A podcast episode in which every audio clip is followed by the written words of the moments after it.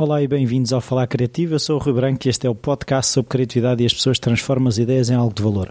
O convidado desta semana é o Henrique Santos. Ele é educador de infância. Eh, eu já tinha conhecido eh, bastante educadoras de infância eh, nas escolas das minhas filhas, mas educadores homens de infância nunca tinha conhecido e fiquei curioso. Quem me recomendou o Henrique foi o Felipe Lopes. E quem segue o podcast sabe que as questões da educação, de, de que forma é que nós podemos potenciar ou não uh, as características naturais de, das crianças, uh, de que forma é que podemos não castrar uh, a sua veia criativa e de que forma é que podemos ajudar a que elas sejam o seu melhor, um ser livre e criativo. Até já!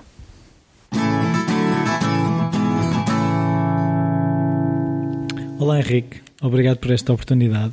Um, a, a, primeira pergunta vai ser aquilo que estávamos a começar a falar, ainda com os microfones desligados: é como é que tu decides ir para educador de infância? Porque normalmente é educadoras de infância, pá, é o que deve haver aí ao pontapé. Educadores homens de infância, como é que tu vais parar a educador de infância? Ora, é, Ser, antes de mais, boa tarde. uh, ser educador de infância não é daquelas coisas que nunca, uh, não é daquelas coisas que estivessem na minha, na minha. Uh, não vida, dizias quando eras pequenino? Não, não, não dizia nada. ah, quis ser professor. jogador da bola. Não, ou... não, não, não, me lembro sequer do que, é que, do que é que eu queria ser quando era miúdo. Não tinha essas coisas tenho bastantes irmãos e aquilo, todos os dias queríamos ser uma coisa diferente, certeza. Mas o ser educador de infância, devo dizer que foi assim uma forma mais ou menos racional. Uh, eu estava uh, literalmente, quando acabei o 12 ano, na altura de malfadada PGA, Prova Geral de Acesso, uh, mas que até me correu bem na altura e juntamente com as médias que eu já tinha do décimo, décimo primeiro, décimo segundo até tinha uma média jeitosa para qualquer curso que me apetecesse, andava ali à volta fruto da minha intervenção cívica, sessões de estudantes no secundário e tal, pá, qualquer coisa ali à volta das relações internacionais, o direito, o jornalismo, comunicação social. Mas que área coisa... é que tu estavas? Uh, eu estava em, em uh, na área, na altura chamava-se E, que era arte e design. Uh, Sim, eu também, eu, quando, quando eu fiz também era área E. Área E, então, uh, mas isso também porque eu também tinha um bocado aquela ideia, uh, tinha algumas competências na perspectiva da manualidade, do desenho, da, da arte e tal, da intervenção artística também. E eu andava ali e lembro-me de estar a folhear aquele livro que o Ministério da Educação fazia, que era assim uma espécie de uma bíblia com todos os cursos de todas as universidades, um todas as saídas e tal. Eu estava a folhear aquilo à procura de alguma coisa que falasse comigo e lembro-me de passar os olhos pelo curso de educadores de infância. E depois comecei a ler com atenção aquilo e as saídas profissionais, que eles, na altura, ao contrário de, do, do, que depois me aconteceu no próprio curso, mas eh, lá escrito que estava a saída, podia-se trabalhar em diversas áreas, animação da leitura, nas bibliotecas, e aquilo entusiasmou-me, porque me fez pensar, tenho aqui uma componente de arte, de intervenção artística, mas também uma componente que me dizia muito, e continua a dizer, que é a intervenção social. Uh, uh, não tinha experiência nenhuma, não tinha familiares educadores ou professores, não tinha. Um, e foi uma, uma, uma, escolha muito racional, e um bocado naquela ideia, vamos ver o que é que isto, o que é que isto efetivamente uh, fará sentido. E foi assim, foi assim, candidatei, tinha nota para entrar, entrei à vontade, sem qualquer problema. Um, por acaso uh, não entrei completamente à vontade, porque por um erro uh, fui entrar a Leiria e não em Lisboa, porque eu sou de Lisboa, fui entrar na ES de Leiria fiz lá o primeiro ano. Uh, depois pedi transferência para Lisboa, fiquei, fi, concluí, concluí não, recomecei, na realidade recomecei o curso em Lisboa do primeiro ao terceiro ano, acabei o curso em Lisboa e depois tive aquilo que eu acho que foi a minha sorte de vida, que foi fazer um Erasmus no último ano de curso e ter ido durante quase seis meses para a Suécia num Erasmus de Educação de Infância, em que eu fui aprender. Mas era estágio era... ou era o último ano? É, é, é, na realidade, eu estive a estudar na ES de Lisboa, na Escola Superior de Educação de Lisboa, e fiz o primeiro Erasmus da, da Escola Superior de Educação de Lisboa. Fui um bocadinho à descoberta, eu e as minhas colegas de, de curso fomos um bocadinho à descoberta, não havia nada criado, então aquilo foi um bocadinho inventado no processo, ou seja, fomos para lá, íamos para o Erasmus, um bocado naquela ideia de observar e aprender lá. Depois, às duas, três a meio de estarmos lá, criaram-nos um curso de, de, de cultura sueca, uh, língua e cultura sueca, como assim se chamava, que tivemos que frequentar juntamente com os outros colegas na universidade. Mas depois, como éramos 12 alunos de Erasmus de vários países, decidiram juntar-nos todos e dar-nos mesmo uma espécie de um curso de educação, porque éramos todos da área de educação, e acabamos por estar lá quase quatro meses a fazer uh, um curso. Ora, como fizemos lá um curso igual ao da formação lá, com os estágios incluídos, depois acabou por ser feita uma espécie de, uma, de, uma, de um reconhecimento desse estágio uh, em efeito, para efeitos nacionais. Uhum. Mas, independentemente, mesmo que não o tivessem feito de uma forma formal, eu digo isto e digo que sem qualquer tipo de receio, eu aprendi a ser educador de infância na Suécia. Ponto final. Não é foi lá... no curso. Eh, foi lá que eu efetivamente vi o que é uh, uh, ser interventivo social, culturalmente, mesmo em termos um, humanos, de estrutura societária. É lá, foi lá. Um, nós tivemos a oportunidade de, de, de comentar várias coisas.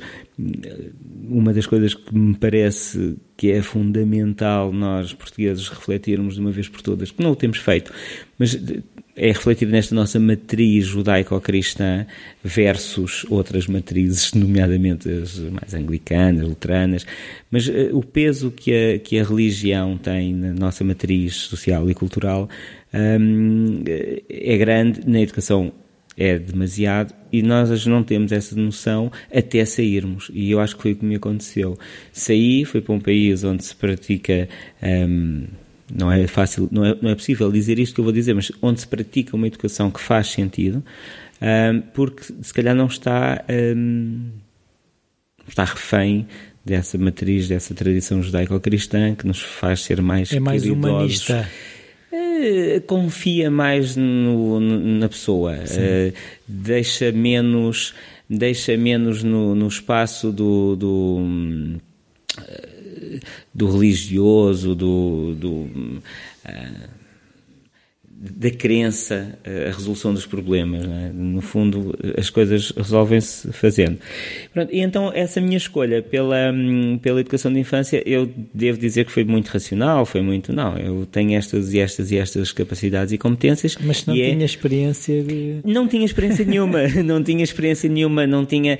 A minha experiência com crianças era com os meus irmãos, uh, que fomos crianças juntos, tivemos uma infância absolutamente feliz, uh, isso é uma, é uma mais-valia, uma ajuda, e um, o meu pai também tinha uma tradição que, na sequência do nosso nascimento, ali naquele período 25 de Abril, pós 25 de Abril, meu pai sempre teve uma intervenção muito, muito cultural e social na comunidade, desenvolvia aquelas provas de atletismo que foram muito. porque ele próprio também tinha sido um atleta uh, antes e desenvolvia aquelas provas de atletismo, aquelas, aqueles torneios eh, desportivos que apareceram muito no pós-25 de Abril e que lá está, com quatro filhos, os filhos estavam lá sempre, participavam também. E então uh, o nosso praticamente dia a dia, fora da escola, uh, os fins de semana eram passados. Era eventos. Era passado no, na, na, na, na, maratona não sei do quê, no, no prémio de 25 de Abril não sei do quantos, na, no prémio de ping-pong não sei, quer dizer, é, que era também uma forma. E essa cultura de envolvimento social, nas, uh, eu hoje em dia às vezes falo com amigos meus e, e, e digo assim, tu lembras quando havia as associações de moradores? E eu, associações de quê? Eu sou do tempo em que as associações de moradores eram as grandes dinamizadoras localmente uhum. destes eventos, dos, torneios de xadrez, torneios de ping-pong. O meu pai tem também esta tradição de participação, um, levava-nos com ele e eu e os meus irmãos somos muito ecléticos nesta, nesta, neste experimentar coisas, o xadrez, o ping-pong, o bilhar, essas coisas todas, todos praticámos essas coisas todas, fizemos atletismo, fizemos, e isso uh, foi a experiência que eu tinha com, com, no fundo, com crianças e com as, as dinâmicas de educação. Então, para ti, o educador de infância é alguém que serve Uh, é isso, uh, é, que é isso que eu começo a perceber das tuas palavras, que no fundo é alguém que contribui para o bem de todos. Eu vejo não só o educador de infância, mas vejo um, a educação como um todo, vejo nessa perspectiva. Um, há sempre aquela questão uh, e aquela discussão que tem a ver o que é que é, no fundo, a educação. Um, eu, cada um terá a liberdade de fazer e de pensar o que quiser. Eu considero que uh, a educação. Uh, é extremamente importante para qualquer comunidade, porque a educação, no fundo, e aqui não falo educação formal da escola, mas a educação, o modelo educativo e social que se escolha, é aquilo que estrutura a sociedade onde nós estamos a viver. Eu estava há pouco a falar desta questão do, do desta questão do, do, do, luteranismo ou do anglicanismo versus a tradição judaico-cristã. A educação, a nossa educação, é baseada nestes valores, eu não, não os discuto. Uh, mas nós, enquanto sociedade, enquanto comunidade, decidimos que havia um modelo de social a, a pôr, a impor e a manter. Ora, um educador, um docente, um profissional de educação, tem de isso para mim é ponto assente, tem de cumprir essa função que foi definida pela sociedade, pela comunidade. Educar, instruir, uh, mostrar, uh, fazer aprender, participar. Ora, isto não quer dizer que o educador não seja ele próprio, e eu aqui uso o educador como sendo profissional, o educador tem de se prestar uh, ao público. Ou seja, eu tenho uma missão que é fazer aprender, fazer conhecer mas tem também um espaço em que eu posso dar-me para que isso aconteça. Uhum. Porque eu posso ser um técnico formal, a quem me pagam todos os meses X euros no final do mês ou no início do mês, ou para uh, me sentar ali e passar uns quantos manuais que as editoras, ia dizer nomes de editoras, depois fica, fica mal, que as editoras me dão ou me uh, sugerem para que eu possa diariamente pôr os meninos sentados à, numa mesa à frente de um livro e todos os dias eles riscam um papel e tal e vão todos aprender da mesma forma as mesmas coisas, ou então posso ser um educador que diga assim, não, espera aí, eu quero que estes miúdos aproveitem a educação, o modelo formal de educação, para serem curiosos, para irem mais além, para, uh, para contestar, para duvidar, para criticar, para sugerir, para construir com, e se eu quero isto, eu tenho que me disponibilizar para ser mais um. E neste sentido é fundamental esta ideia de, uh, de missão, porque eu, eu sou o conjunto uh, dos meus. Há bocado falávamos disso. Eu sou o conjunto da minha família, dos meus amigos, da minha formação e não posso nunca descurar isso. Mas devo ter uma consciência que estou ao serviço de alguma coisa. Eh, eu dou um exemplo muito concreto que uso muitas vezes. Vamos supor que, em última análise, eu vivi numa comunidade em que uh, o estrangeiro uh, ou o diferente uh, era um alvo a bater, por natureza. Não quer dizer que eu não possa ser professor, sendo racista, xenófobo, outra coisa. Eu até posso ser, profissionalmente, posso ser educador, professor. Agora, a questão é, se eu estou ao serviço de um Estado que é laico, que não é uh, racista, que não é xenófobo, eu não posso levar comigo para a escola esses meus valores pessoais. E isto faz com que, também antes de chegar aqui à educação, eu tente perceber o que é que eu sou, o que é que eu posso ser, não é? Uh, e esta é uma das características que, no fundo, uh, mexe muito com a educação, porque eu tenho sentido, e fruto um bocado da minha experiência, tenho sentido que aquilo que eu estou agora a dizer pode ser entendível, pode ser compreensível com um, um grupo alargado de pessoas mas não é para, não é para toda a gente. Inclusive, infelizmente, vejo na escola, nas escolas por onde tenho passado, vejo muitas pessoas, e não estou a falar só de docentes, uhum. tecnicamente docentes, ou seja, dos professores, mas nas escolas hoje em dia há, muito, há muitas pessoas, há muitos técnicos, há psicólogos, há, há terapeutas, há assistentes, há podemos nomear. E, e, sinto cada vez mais que a escola perdeu essa, eh, eh, essa capacidade reflexiva. Ou seja, entramos aqui num esquema Mas isso também não tem a máquina. ver com a instabilidade que muitos professores, por exemplo, se queixam. Ou seja, a, a escola é feita de uma comunidade. Se essa comunidade este ano é uma, daqui a, no ano a seguir é outra, que valores é que a escola passa? Ou bem que é uma escola que já tem valores muito bem estabelecidos e é fácil as pessoas que chegam a entrar numa determinada cultura, ou a cultura é demasiado instável para ser transmitida. Eu, por acaso, eh, acho sinceramente que nós já perdemos um bocadinho. Eu, tenho estado a falar aqui desta questão um, ehm, que é difícil visualizarmos, que é o que é que é efetivamente a cultura do país, ou, ou, seja, o que é que é aquela, e quando eu falo cultura não falo da cultura artística, demonstrativa, a cultura, a tradição, o, o, o os valores a alma, da nação. A alma da nação. E, e o, que eu, o, que me, o que me parece que tem vindo a acontecer nos últimos 50, 60 eh, anos é que nós temos vindo sei lá, às vezes falamos de, de, da globalização num mau sentido.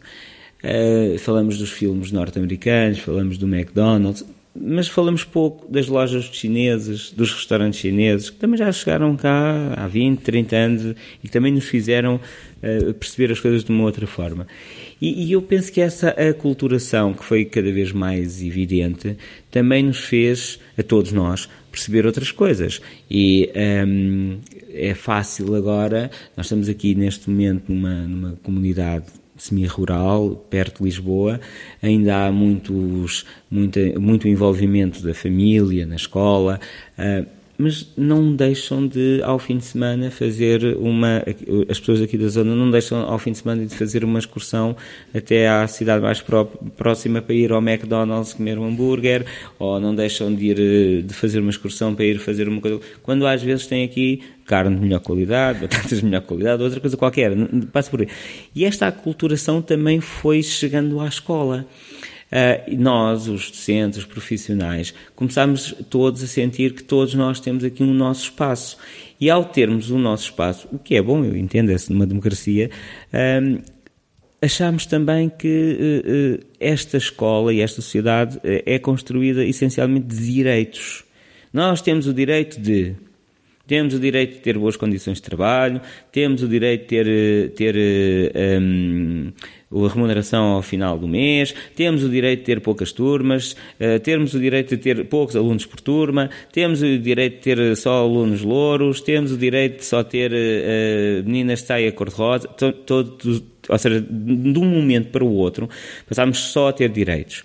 E depois esquecemos que temos o dever de nos informarmos, temos o dever de continuar a estudar, temos o dever de uh, nos mantermos atualizados, temos o dever de resolver problemas, esquecemos dos deveres. Então, mas isto é social, não, não foi só na escola. E, e o que eu tenho assistido ao longo dos últimos anos, estes mais próximos, foi um, ehm, esta ideia que de, de repente ocupou a escola, que a escola que as pessoas que estão na escola um, só têm direitos. Temos, só temos os direitos de fazer coisas e tal. Não temos muitos deveres.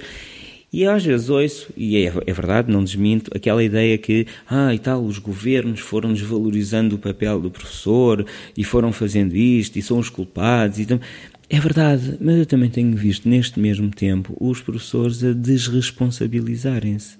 Eu digo isto sem qualquer tipo de problema eu tenho visto as pessoas a. Ah, tá, aquele, até aquele meu tem problema, até aquele meu. Ah, isso não é nada comigo e tal. Ah, ele que vai bater lá não sei onde, não sei o quê. Isso não é nada. Esta desresponsabilização que começou muito lentamente, que começou muito hum, quase sem darmos conta que ela estava aí, chega a pontos em, isto é um, é um caso concreto, temos não aqui na escola, mas uma situação real, uma criança que roubou um, um telemóvel ao professor na sala, saiu da sala com, com, com, o telemóvel do professor, os colegas todos viram. Um, o professor, entretanto, uh, condicionado, foi a relatar o caso superiormente. O aluno foi chamado, negou Uh, completamente o que tinha feito, mesmo com as testemunhas todas. As famílias foram, a família foi chamada à escola e, uh, na sequência de ter sido chamada à escola, o, o, os pais ainda uh, violentaram o professor por ter acusado a criança. E esta situação, que já se passou há 5, 6 anos, mais talvez, um, eu lembro-me de estar na sala de professores e dizer, epá, desculpem lá, mas se a criança roubou, temos uma coisa muito simples a fazer, chamar a escola segura, que é para isso, que é também para essa função que ela serve, chama-se a escola segura. Eles são os policiais, eles são os, as pessoas que têm como competência investigar. Nós somos professores, quer dizer, não sou um enfermeiro, não sou polícia, não quero saber se ele, se ele assaltou ou não. Se isto é um crime fora da escola, tem que ser um crime na escola, tem que ser tratado como tal. E eu ia sendo hum, dizimado por dizer uma coisa destas com os colegas todos a saltar e dizer ah, isto não podemos, não sei o quê, trazer a, escola, a, a polícia à escola, não sei o quê. E eu costumo dar este exemplo como aquilo que devagarinho começou a acontecer. Ou seja, nós fomos substituindo, nós docentes, nós escola, fomos substituindo a tudo fomos substituindo os, os, os enfermeiros, fomos porque tratamos, fomos substituindo os polícias, fomos, e depois isto socialmente foi também criando esta imagem, ah, nós somos tudo, nós conseguimos tudo. Ah, ah, ah o professor ele, tem que resolver tudo. Ele caiu e bateu com o nariz, está a deitar sangue. Ah, o professor sabe como é que isso se trata. Ah, ele tem 38 de febre e está na escola. Ah, o professor sabe dar o, o, o antipirético. Então, isto socialmente também começou a haver esta ideia de que os professores fazem tudo. E isto foi desautorizando os professores. Eu até admito que muito mais do que aquela ideia que, nomeadamente, as organizações sindicais dos professores que foram, que foram o governo, que foi isto, acho que fomos nós, fomos nós que fomos dando tiro nos pés e que fomos deixando cair eh, esta autoridade que seria, ou teoricamente seria natural no docente, eh, fomos deixando cair e agora, agora é complicado. Pois, eh, aquilo que eu agora também queria perceber contigo, que é hum, de que forma é que os pais podem eh, estar atentos ao ensino que os filhos recebem na escola e de que forma é que eles podem complementar ou ajudar se acharem que não é aquele ensino que eles querem para os filhos, porque nós também, eh, como pais, às vezes nos, eu reconheço que às vezes nos demitimos um bocadinho de ele está na escola, os professores é que têm essa obrigação, entre aspas, de lhes dar a informação, quando o tempo que eles não estão na escola, eles são meus e eu posso lhes ensinar aquilo que eu quiser. Olha, é, é, é engraçado, eu acho que eh, tudo o que eu possa dizer não é, primeiro, não é uma, uma, uma teoria uh, completa, nem é nada que nos possa. Um, há uma coisa que eu sinto e que eu, isso quase que sinto na pele. Eu, eu lembro muitas vezes, uh, quando era miúdo, uh, quando comecei a frequentar a escola, tenho mais, mais três irmãos, e uma das tradições uh, na minha casa uh, era que o jantar era sempre em conjunto. Ou seja, os meus pais, no caso a minha avó que vivia connosco, e os quatro irmãos, todos sentados à mesa, e falávamos da escola, falávamos do dia, falávamos à mesa, falávamos. Eu lembro-me, inclusive, é que, uh, quer eu, que os meus irmãos, nunca fomos aqueles miúdos mal comportados na escola, uh, mas tínhamos uma coisa que ainda hoje mantemos, que somos um bocadinho gozões, gozões naquele sentido do sarcástico, do quase de, de, de, de, gozar com a situação e tal. Isso aplicado ao mundo da escola é muito complicado, não é? Porque há pessoas que se sentem diminuídas com esse tipo de, de estar mas eu lembro-me que nós jantávamos todos juntos e aproveitávamos aquele momento do jantar, e durante muito tempo o fizemos, aproveitávamos aquele momento do jantar para falar de tudo. Eu lembro-me de situações em que nós nos portávamos mal, na perspectiva de portar mal na escola, que não era para nós aquele portar mal, mas um, Alguma era, indisciplina? Uh, muitas vezes aquelas situações de provocação, de provocar, até porque depois tivemos alguma sorte também. Não, não se pode dizer. Os meus pais sempre nos possibilitaram muita informação, desde cedo e sobre tudo. E isto fez também, sempre tive muitos livros em casa, sempre tive uma, uma infância muito apoiada pela, pela, pelo, pela conversa, pelo diálogo. E, e nós tínhamos sempre uma, uma forma de estar, quer eu, quer os meus irmãos, em que a, a a capacidade de, de, aprender com alguma com relativa facilidade nos permitia tempo para fazer às vezes outras coisas. Então, como não éramos maus alunos e como Sim. éramos um bocadinho gozões, às vezes as situações tinha mais com fazer desaparecer numa sala uh, um esqueleto na da aula de biologia e depois pôr o esqueleto atrás da professora, esse tipo de coisa assim, que eram mais aquelas provocações, de, não eram violências, não era indisciplina, era aquela coisa. E lembro-me de estarmos sentados à, à, mesa a conversar sobre estas coisas. E lembro-me uh, de situações como o meu pai ser chamado à escola, porque um de nós, um de nós, a professora achava que tinha que falar com os pais, o meu pai ia à escola e, e, ter a noção que quando o meu pai ia à escola falar com a professora, ele já sabia o que é que se tinha passado, ou seja, ele sabia o que é que a professora ia dizer sobre o que nós tínhamos feito.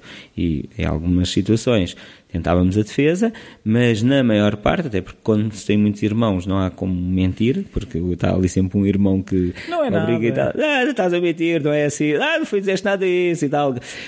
E, e isto eh, esta, este modelo de informativo, por assim dizer, eh, em família, permitia que um, o meu pai, os meus pais, no caso, estavam, estavam sempre muito presentes. Mesmo que não fossem à escola, estavam muito presentes. Hoje em dia, o que é que se sente muito? Uma falta de tempo uh, para estar Uh, e quando eu digo esta falta de tempo, eh, na realidade a falta de, o tempo pode existir. Nós é que temos algumas prioridades que muitas das vezes invertem estas, estes espaços de tempo. E depois este, estas prioridades, esta inversão de, de prioridades, provoca com que o tempo que consideramos mais importante seja uma espécie de tempo de plástico, um te, ou um tempo, um tempo falso. Eu, eu ouço muitas vezes os pais dizem, ah, eu no domingo fui ao jardim com, com, com o meu filho. Mas o ir ao jardim às vezes é pôr o menino a brincar no baloiço, sentar-se a ler o jornal no banco mais perto e esteve no jardim com o filho, não é? Um, e, e, isto porque nós estamos cansados, trabalhamos muitas horas, uh, socialmente deixamos de ter tempo para a família, para o estar com. Uh, agora estamos através das redes sociais, uh, com, falamos com os amigos através do Facebook e tal, e achamos que estamos a fazer. Depois, quando alguém diz assim, então e quando é que tomamos um café? Ia para tomar um café e tal, é complicado que eu tenho isto. E, e depois não tem nada. Foi para a cama, teve a dormir até mais tarde, ou teve a ver um jogo de futebol na, na televisão ou seja, é uma questão de prioridades. Sim. E uma das coisas que, que a escola tem, e respondendo um bocadinho àquela ideia, o que é que afasta um, os pais também da escola? Há uma coisa que eu, desde há muitos anos, já escrevi algumas coisas sobre isso, já apresentei algumas comunicações sobre isso, por isso este não um discurso não é de agora, não é de moda. Eu acho que a escola só fala mal dos filhos aos pais. Resumindo, nós, e isto é do tempo, eu estava a falar um bocado da experiência do meu pai e já é desse tempo. Eu fui o melhor aluno da escola no meu tempo de estudante e não havia aquilo que há agora, os quadros de mérito e essas coisas todas e tal. Fui o melhor aluno da escola e o meu pai sabia por mim que eu era o melhor aluno da escola. Mas se eu tivesse porque fui contra uma porta, como aconteceu, e tivesse partido um vidro, o meu pai, antes do vidro cair no chão, já sabia que eu tinha partido um vidro. Ou seja, a escola, o professor, chama ao pai se o menino se porta mal, se o menino faz asneira, se o menino não estuda, se o menino faltou, se o menino. Tudo o que é mau, o pai vai lá, uhum. a mãe vai lá. Se ele é o primeiro classificado, se tem sucesso, se é o melhor da turma, se é o melhor da escola, se ajudou, se construiu, se limpou, se os pais podem viver na, na, na, na ignorância de que têm um filho como tal. Sim. Isto para mim é o primeiro passo para mudar alguma coisa na escola. A escola tem que ser uma coisa boa também para as famílias, ou seja, as famílias têm que sentir, os pais têm que sentir que os miúdos fazem bem, que não só vão à escola porque fazem mal. Ora, que lá está, que isto ao longo, ao longo do tempo vai permitindo que os pais, vai, vai fazendo com que os pais digam, pá, não vou à escola, pode Cada falar, vez que lá pá, vou... vou... Então vou a uma reunião, meu filho parece que é o pior da turma, que estou ali perante aqueles pais e tal Ora, e isso vai quebrando os, os espaços de comunicação. E ao quebrar os espaços de comunicação, quebra-se tudo. Nós estamos a viver, e é um bocado aquela, aquela verdade, são dois mundos. E estes dois mundos o que é que fazem? Há anos li um artigo muito interessante de dois investigadores franceses, que eu agora não me recordo o nome dos investigadores, mas uh, o artigo chamava-se a Síndrome dos Pais Separados. O que é que é esta síndrome dos pais separados? Eles defendem que falando de pais separados, mas não necessariamente dos pais separados, e então eles depois que uh, há como que uma, uma, um comportamento que a criança, nomeadamente pequena, começa a compreender quando tem pais separados, que é se o pai diz não, eles arranjam forma que a mãe diga, diga sim. sim. Se a mãe diz sim, eles arranjam forma com que o pai diga que não. E eles aprendem porque é na sua própria, na sua própria defesa e, e, sobrevivência que eles aprendem a fazer isto. Ora, este síndrome de que aqueles dois autores falavam acontece também nos pais com os avós, nos pais com a escola, na escola A com a escola B. Ou seja, os miúdos acabam por compreender de forma muito natural o que espaço. como é que podem conseguir sucesso para eles próprios. Se não lhes apetece estudar, chegam a casa e dizem: oh, o pai não, não, não trouxe trabalho de casa. Uh, e o pai acredita, não é? Se chegam à escola e dizem: Ah, eu não fiz o trabalho de casa porque o meu pai foi sair à noite e não tive tempo a fazer. Então, eles aprendem muito facilmente que há aqui este espaço de meio que a escola não vai perguntar ao pai se saiu claro. à noite, nem o pai vai perguntar à escola se mandou o trabalho de casa. E os meus aprendem isto, porque veem isto. E veem porquê? Porque os pais deixaram de ir à escola. Os pais deixaram de estar atentos. Deixaram de participar. Deixaram de querer saber. Porque também não têm tempo, porque também não têm disponibilidade, porque é de coisas. Mas isto também é prioridade, ou seja, é naquela lógica da prioridade. Porque eu, eu costumo dizer muitas vezes aos meus pais, uh, quando eu digo aos meus pais, aos pais dos meus alunos, uh, por lei, eles podem faltar para vir à aula. Eu, por lei, posso passar-lhes uma declaração a dizer que eles, das tantas às tantas horas, estiveram na escola e eles levam essa declaração, entregam na entidade patronal e têm, efetivamente, a, a falta justificada. Isto está na lei. Só que as pessoas Ninguém acham sabe. que não é possível fazer isso. Mas a lei obriga, ou seja, a lei define isto. E eu informo muitas vezes os pais de que, de que assim é. Mas independentemente disso, porque depois, ah, pá, mas se eu faltar, depois não sei o que, não vou estar lá, e depois há uma entrega, e depois a entrega não pode ser feita, e não sei o quê, e depois amanhã tem que ficar até mais tarde, depois ficar até mais tarde amanhã. Então nós entramos neste, nesta sequência de coisas que tem sido complicado. Mas eu, eu, eu ainda vou um bocadinho mais longe. Há bocado estavas a perguntar como é que os pais podem participar. Um, e eu costumo eh, ser um bocadinho radical, exagerado, mas diz, a minha resposta é participando seja boa ou seja má, a participação é sempre efetiva e é sempre eficaz. Porque, mesmo para nós, docentes, hum, eu parto de um princípio que estou a fazer uma coisa boa todos uhum. os dias. E parto do princípio que estou a fazer essa coisa boa, que estou a fazê-la bem. Se ninguém me disser nunca, em nenhum momento, que eu estou a fazer mal, eu vou morrer a pensar que fiz a coisa certa durante toda a vida. E às vezes basta alguém dizer-nos assim: é pá, espera aí, não é assim mesmo que estejamos a fazer bem, aquele, aquele alerta, aquele espera aí, faz-nos pensar, pá, mas será que estou mesmo a fazer bem? E então vou ler, vou, vou saber, vou tentar perceber e tal, para ver, e depois chega à conclusão, não, estou descansado, estava mesmo a fazer bem, ele é que não teve razão. E até isso nos começou a faltar.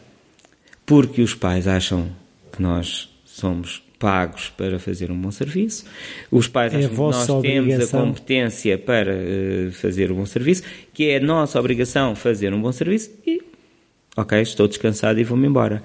Claro está que isto da educação é muito complicado, porque os, os resultados de uma boa ou de uma má a, opção e ação neste momento provavelmente não é agora que se vê é daqui a 20, daqui a 30 anos, daqui a, às vezes a 50. Eu também digo isto muitas vezes, que nós estamos neste momento a educar, eu estou no, no jardim de infância, tenho crianças entre os 3 e os 5 anos, bem que aqui na escola tenho crianças até aos 10 anos com, com as quais estou diari, diariamente, e costumo dizer assim, o que eu estou a fazer agora é assegurar a minha velhice. Porque são estes miúdos que eu que me vão tenho pagar agora. Reforma. Não é só nessa perspectiva são eles que vão pôr Monon no lar. E o que é mais engraçado é que eu posso quase ter a certeza que é o modelo de educação que eu agora lhes transmitir que me vai pôr ou não no lar. Como assim? Vamos pensar desta forma. Há pouco tivemos esta oportunidade de falar da, da questão das, das, gerações e da riqueza, né? da forma como nós uh, queimamos riqueza em gerações.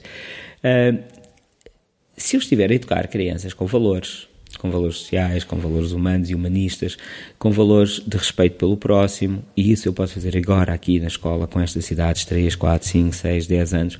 Se eu estiver a educar crianças que aprendam a dar valor ao outro e a respeitar o outro, eu tenho a certeza absoluta que eles não quando, vão no lar. Quando eu chegar aos 80 anos e já não tiver algumas capacidades e competências, que eles vão lá estar, pá, quanto mais não seja para me dar o braço para eu poder subir uns degraus. Se eu neste momento não estiver a educar crianças com esses valores humanistas, com esses valores da arte, da criatividade, de, de, da sociedade, da solidariedade. Uh, e se só estiver a criar crianças, e agora vou ser aqui um bocadinho mauzinho, caridosas, no sentido de dás qualquer coisinha e descansas a tua um alma. de arroz e tá dás, a tua, dás qualquer coisa e descansas a tua alma e asseguras a entrada no reino dos céus. O que é mais provável é que quando eu chego aos tais 80 ou 90 anos e preciso de apoio, que eles me digam assim: mas o lar faz muito mais por ti do que eu, porque eu estou muito ocupado a ser caridoso.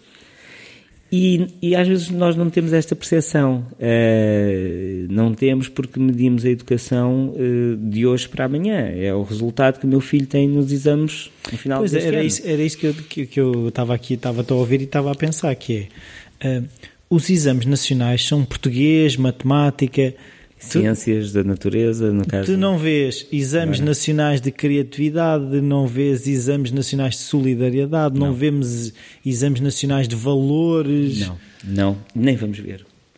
Nem vamos ver, porque isso é contrário ao. Vou dizer assim, quase uma coisa, um sacrilégio. Olha, que eu não sou religioso, não vou ser. Mas. Uh, uh, essa falta de educação cívica nessa perspectiva também tem muito a ver com, a nossa, com o nosso esquema mental uh, de, de judaico-cristão. Um, eu, dou este exemplo muitas vezes também em conversas na Suécia, eu estive na Suécia já faz uns anos e uh, uma das coisas que nós pudemos fazer foi observar o sistema educativo em vários níveis. E na altura lembro-me de ter ficado muito espantado que no, no equivalente ao nosso segundo ciclo uh, o peso das, das, disciplinas técnicas era reduzido quase em 40%, ou seja, até ao, ao segundo ciclo, ao aos 12 anos das crianças, eles eram muito avaliados pelas competências técnicas em muitas disciplinas, as artísticas também, as dramáticas e outras, não só a língua uhum. a materna e a matemática, mas depois, a partir dos 12 anos, eles tinham, começavam a ter na, na, na estrutura de avaliação uh, escolar coisas como a cooperação, a colaboração. E então, todas as escolas tinham projetos de envolvimento social.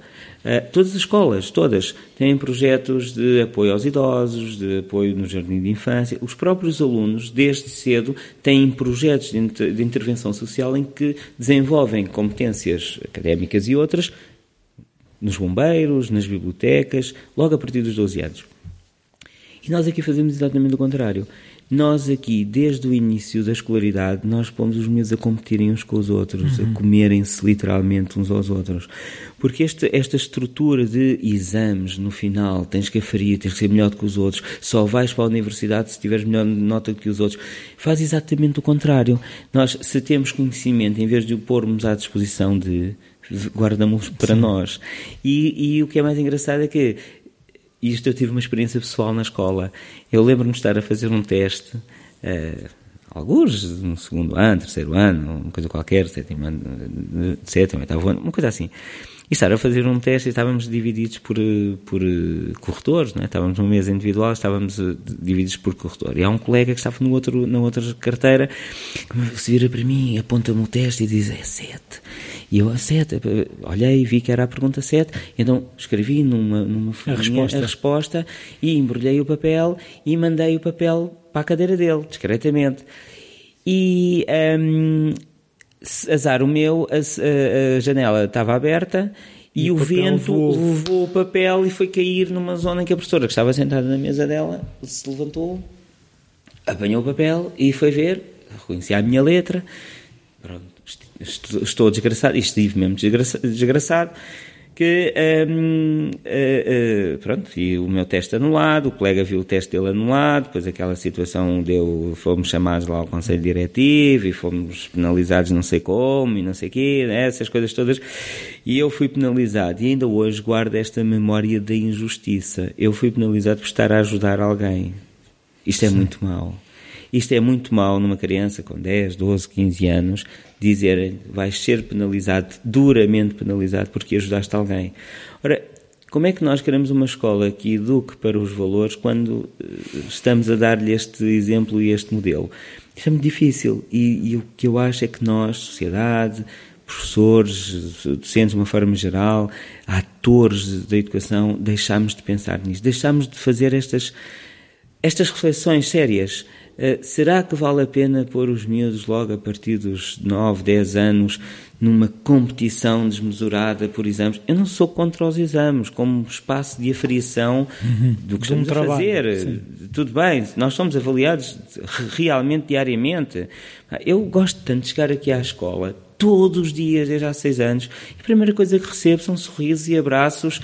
Isso é a melhor avaliação que eu tenho. Desculpem que eu vos diga isto desta forma, mas é a melhor avaliação que eu tenho. Porque eu, se eu fosse mau, se eu, for, se eu fosse a esquecer, se eu fosse intragável, de certeza absoluta que não tinha os miúdos entusiasmados todos os dias a ver-me, a quererem-me abraçar, a quererem-me dizer as coisas. Isso é a minha melhor avaliação. Agora, a questão que me importa a mim é estarei eu, em termos técnicos ou profissionais, a fazer um bom trabalho. Uhum. E essa avaliação eu não posso fazê-la sozinho. Tenho que fazer com as famílias, com a comunidade em geral, com os meus parceiros, com a Câmara Municipal, se estou numa escola que é, que é autárquica, com os pais, com, com os, até com, com, com outros docentes que mais longe possam, de certa forma, devolver alguma coisa. Daí também esta minha a minha dinâmica disso e isso acreditei sempre, enquanto profissional, é muito importante nós divulgarmos o trabalho que fazemos. Porque só divulgando é que estamos sujeitos à observação e à avaliação e à validação. Se eu esconder o meu trabalho e tiver a ideia que sou o melhor do mundo, se calhar sou o melhor do meu mundo. Sim, mas e além disso tens outra vantagem que muitas vezes as pessoas esquecem. Por exemplo, os grandes, os grandes avanços na ciência têm a ver precisamente de alguém que repara numa coisa que alguém está a fazer e que ela está a fazer uma coisa noutro caminho, mas que pensa, aquilo pode-se cruzar com aquilo, de que forma é que eu usando esta técnica, depois relacionando com aquela, é, é, é na, na partilha que se retira valor para avançar. Sem dúvida. Eu, eu, eu, eu brinco muito com uma situação. Hum, a minha história pessoal, sobretudo profissional, pessoal não, não, não tanto, mas a minha história profissional tem mostrado ao longo destes últimos, vamos alargar, destes últimos 30 anos, que eu tenha estado a criar uma espécie de. Uh, barreira, por assim dizer, mais dos outros para mim do que de, de, de, de mim para, para os outros. Mas eu pelo feitio, pela forma de estar, pelas coisas em que acredito. Tenho estado, eu sou muito crítico das coisas eh, de mim próprio, acima de tudo de mim próprio. Sou muito crítico, muito, um, muito contestatário também de algumas coisas que às vezes não percebo o porquê, nem sequer ninguém me consegue explicar.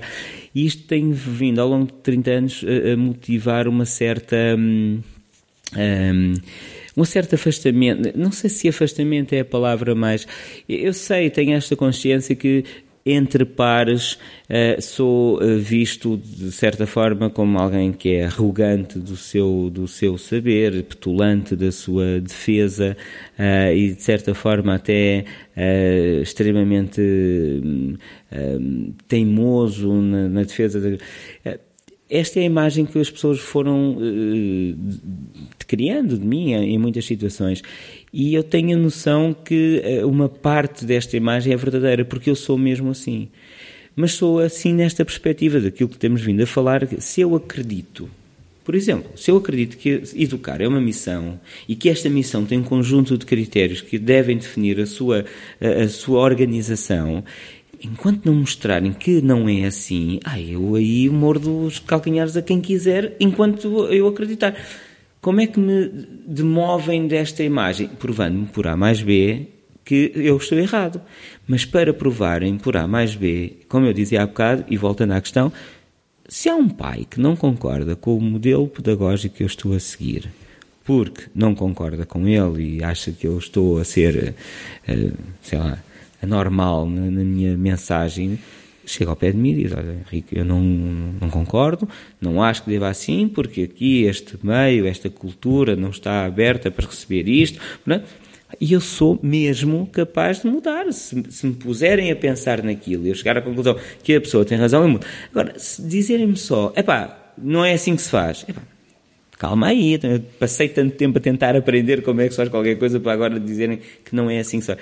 E isso faz com que eu perante os órgãos de gestão das escolas, perante os órgãos de, de decisão de, de, de, algumas coisas, sou muito dificilmente me deixo abater por um por uma primeira opinião contrária à minha. Uhum. Porque, até porque depois nós também fomos percebendo que há pessoas que gostam de dizer não, têm um certo, uh, um certo prazer de poder dizer que não.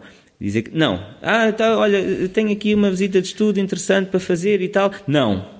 Não tiveram tanta dificuldade em construir aquele mundo que lhes é confortável e conhecido que, que, qualquer coisa que perturbe aquela paz aquela instalada. paz instalada não é? pois é, é, passa por aí passa por aí por essas certezas que foram reunindo um, e, e, depois tem essa dificuldade voltando àquela questão da ciência que, que, é, que é, é, é eu acho que isso é, é, fundamental para também perceber esta esta perspectiva de evolução que nós podemos ou não escolher Nada do que eu faça, nada do que eu seja, nada do que eu escreva hoje é meu.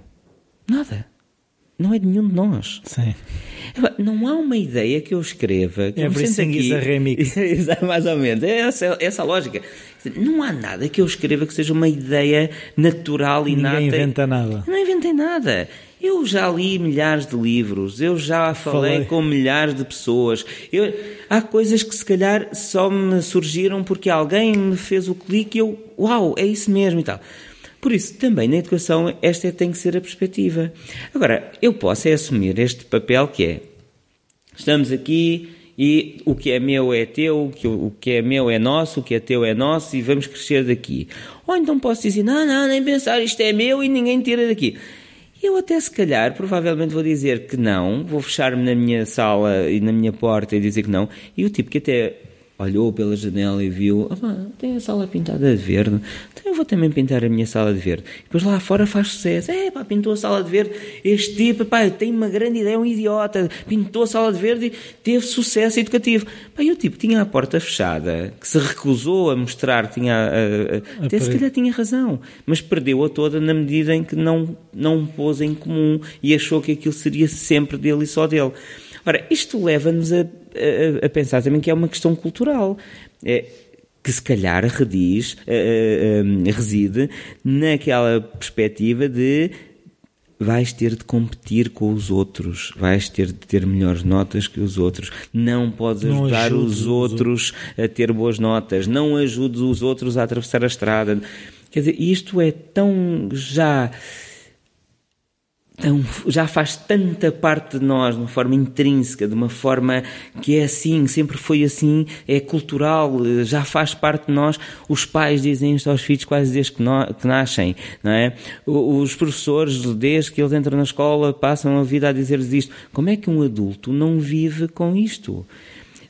Pois, mas por, outro lado, ainda outro dia eu havia falar numa questão que é, por exemplo, os miúdos que normalmente estão a jogar jogos de computador, eles entre eles, eles partilham, olha, como é que passaste o nível 3? Ah, sabes, é que depois escondido debaixo do baú, isto existe. Só que isto a escola não vê. Não quer ver, na minha perspectiva, não quer ver, porque isso, Porque é assim isso, que eles aprendem. Eles aprendem assim, e mais, e, eu... Uh, nós, nós, eu, acho que nós, seres humanos, urbanos, ocidentais, uh, fomos-nos esquecendo com o caminho que nós também somos animais. somos animais.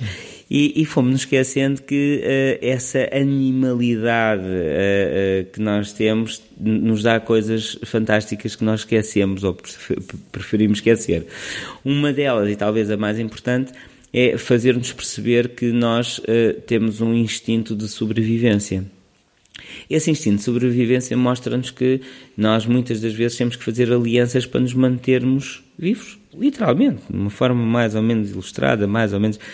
E esse instinto de sobrevivência, em diversos momentos e em, em, em, diversas situações, uh, apela a isso. Quer dizer, nós podemos até, eu posso, se calhar, até estar a exagerar, ah, é só um jogo de computador. Mas é verdade, é um instinto de sobrevivência. Ora, se eu quero que amanhã o, o, o Joaquim me diga qual foi o truque para passar o nível 7, eu agora não me importo nada dizer ao Joaquim como é que ele passa ao nível 3. Porque eu sei que se eu ajudar agora a passar ao nível 3, quando eu chegar ao nível 7 e ele sabe passar ao nível 7, eu, eh, ele vai ele vai descobrindo partes que eu, juntando às partes que eu já descobri. Ora, e, e isto é inato no ser humano. Só que eu acho que depois a escola, como instituição, faz tábua rasa desta dinâmica que é tão natural.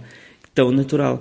A colaboração de que já falámos, a cooperação, a própria solidariedade, um, o humanismo de aceitar o outro e de. de, de, uh, de todas estas coisas foram sendo impostas a. a, a um, eu ia dizer a montante da escola, já não sei se é montante, se é, mas uh, eu, eu, nós não somos naturalmente, um, somos temerosos da nossa segurança, enquanto Sim. seres. Mas, por exemplo, não, não acho que sejamos racistas, não somos xenófobos por natureza. Este tipo de, de conceptualização do mundo eh, foi-nos passada. Foi-nos passada, foi-nos uh, historicamente, culturalmente, as tradições. Ai, tal, o gajo vem lá de fora, vem cheio de não sei quê. Não vem nada, às vezes até nos vem ajudar a desenvolvermos-nos enquanto, enquanto comunidade.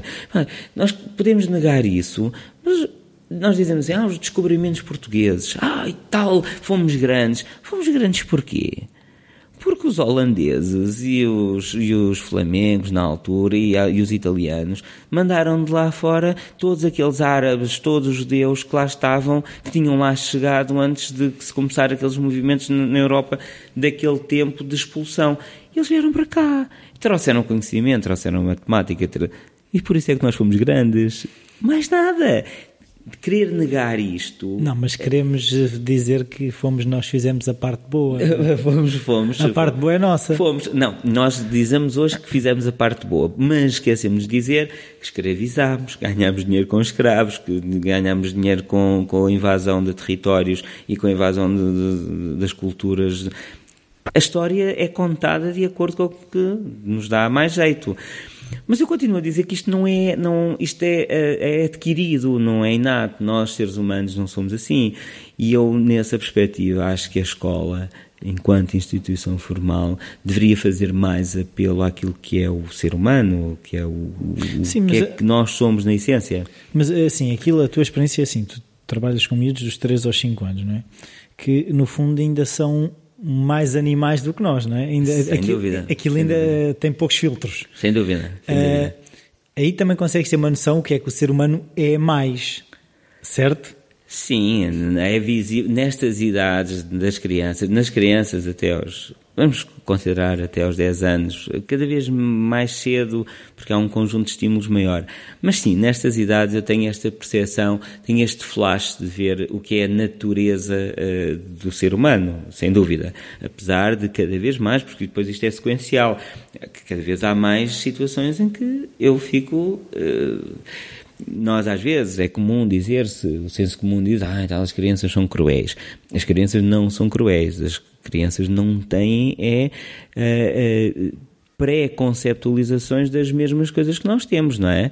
Um, eh, com coisas simples. Se eu, se eu, tenho aqui uma cadeira ao meu lado e se um adulto se sentar aqui ao meu lado e eu lhe puxar a cadeira, é pá, é que ele pode partir o, a, a, bacia. a, bacia. pode partir uma perna, pode bater com a cabeça, pode morrer, vamos dizer tudo isto já é uma pré-conceptualização de alguma coisa que eu sei que pode acontecer, nunca me aconteceu, nunca vi, mas pode-me acontecer.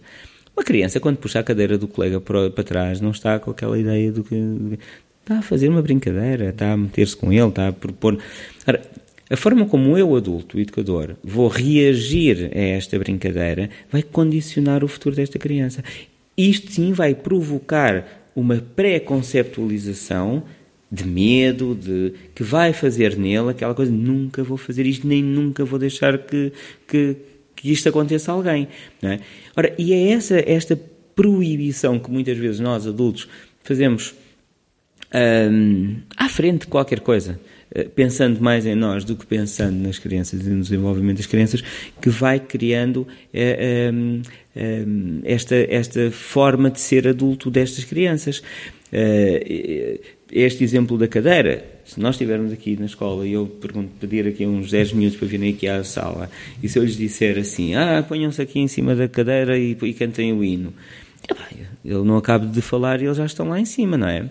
Se eu disser isto a um conjunto de 10 adultos, os gajos olham para mim e dizem: pá, este tipo está-se a passar da cabeça, agora vamos aqui pôr a fazer figuras de urso. Nunca fizeram, nunca, nunca experimentaram isso antes. O que acontece é que eles têm um conceito de que não devem fazer aquilo. E a minha pergunta é: quem é que lhes pôs esse conceito na cabeça? Foram pois, os adultos. Pois, aí é que está, porque depois as pessoas levam uma vida de o que podia ter sido. O que podia ter sido. E, e fomos proibidos de fazer tudo sem nunca ter feito. Daí eu defender muito e sempre e em qualquer momento esta, esta ideia do brincar das crianças, pelo brincar. Não é o pelo brincar, eu uh, uh, nisso sublinho e concordo muito com, com, o professor Carlos Neto, da Faculdade de Ciências de, de, de Educação Física, agora chama-se FMH, FMH um, desde há muitos anos, não é de agora, que ele diz que defende muito esta ideia do brincar, o brincar para nós adultos sem regras, não é? o brincar natural, porque é na brincadeira que se aprende. Voltando à situação da cadeira, se uma criança puxar a cadeira para trás e, a, e o colega cair, bater com a cabeça, chorar, há duas aprendizagens que acontecem logo de imediato. É a primeira aprendizagem que não deve fazer isso e a segunda aprendizagem que uh, uh, provocou dor no outro e tal, e, e é um amigo, e o amigo tem dor, não sei o quê. Ora, se o adulto educador evitar que esta experiência aconteça, não só uh, impediu estas duas aprendizagens, como as condicionou, dizendo que aquilo acontece, mas que nunca experimentes fazer. Ora, se aquilo acontece, mas nunca experimentes fazer, é exatamente a mesma coisa de hum. quando somos adultos e nos dizem assim: tu podes ser rico se trabalhares. É uma mentira. Todos nós sabemos que é uma mentira. Mas nós temos esta esta cenoura à frente de, da cara, não é? Que nos vai levando, trabalha, Tens trabalha. É que ser empreendedor. Trabalha que nem um escravo que vais ser rico. Mentira, não vais ser rico coisa em cima nenhuma. Não é assim que se enriquece, nesta perspectiva financeira Sim. e consumista. Mas, e, e, nós às vezes, educadores, professores e até pais, in, inconscientemente estamos a fazer este trabalho de. Um, condicionamento muito velado, não temos às vezes consciência de que o estamos a pois, fazer. Mas por outro lado também queremos uh, aquilo que é um bocado o tema do, do falar criativo, que é queremos que as pessoas sejam criativas, queremos que as pessoas sejam inovadoras, ou seja, eu para ser inovador eu tenho que experimentar, Ora, tenho que correr mal. Claro, absolutamente. Tenho que me espalhar ao comprido. Completamente. Tenho que cair, bater com a cabeça e perceber que puxar a cadeira para trás pode ser perigoso por se bate com a cabeça. Mas a questão é que pode não acontecer isso. E se não acontecer isso, provavelmente estes dois vão aprender aqui um conjunto de outra informação que advém daquilo, que ele até podia cair e se fizesse um, um enrolamento ventral à frente não se aleijava. E isto é ser criativo, é permitir que as coisas aconteçam. Agora, quando nós não deixamos pura e simplesmente que aconteçam, eu dou este exemplo eh, nesta perspectiva do ser criativo, um, e, e, isto pode parecer. Não, pode. É, é, é uma crítica. Eu ia dizer, pode parecer. É uma crítica. Tiveste a oportunidade de ver aqui esta escola. Esta escola eh, tem umas instalações uh, muito simpáticas, mas controladas. Ou seja, os espaços interiores são todos uh, seguros, numa, numa perspectiva um, da criança, do utilizador, são seguros, são controlados, são visíveis. Os miúdos repetem quase à exaustão um conjunto de, de dinâmicas, de, de, de processos, de, procedimentos. Tu viste onde é que são as salas de jardim de infância e onde é que é o refeitório. Uhum. Separa o quê? 50 metros de corredor Sim. sem qualquer tipo de barreiras. Uhum. Tu achas normal que um educador tenha de fazer uma fila de 10 crianças de mãos dadas para ir da sala do jardim de infância até ao refeitório quando é hora do almoço? Não. Pois, mas se eu te disser que 95% dos educadores de infância no país fazem isto, tu acreditas?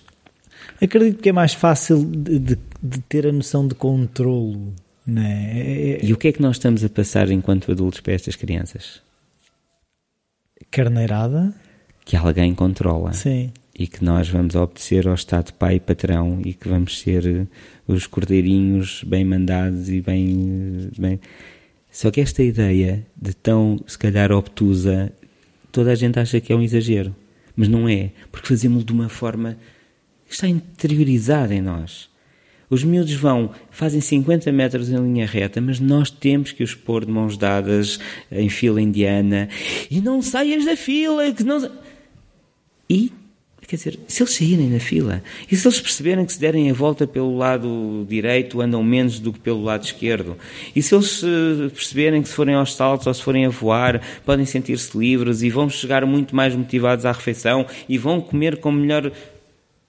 É ser. Su, sugerir ou promover ou provocar criatividade é também dar-lhes esta liberdade. Agora, eu, como educador, Será que eu estou a ser um radical da liberdade? Não, não estou. Porque na realidade eu controlo tudo. Eu só os deixo, entre aspas, fazer aquilo porque sei que o espaço é pacífico. Sim. Só estou ali porque eu sei que se eu precisar de dizer a algum deles ou se, se eu preciso se um deles cair pelo caminho, se aleijar, eu estou ali perto.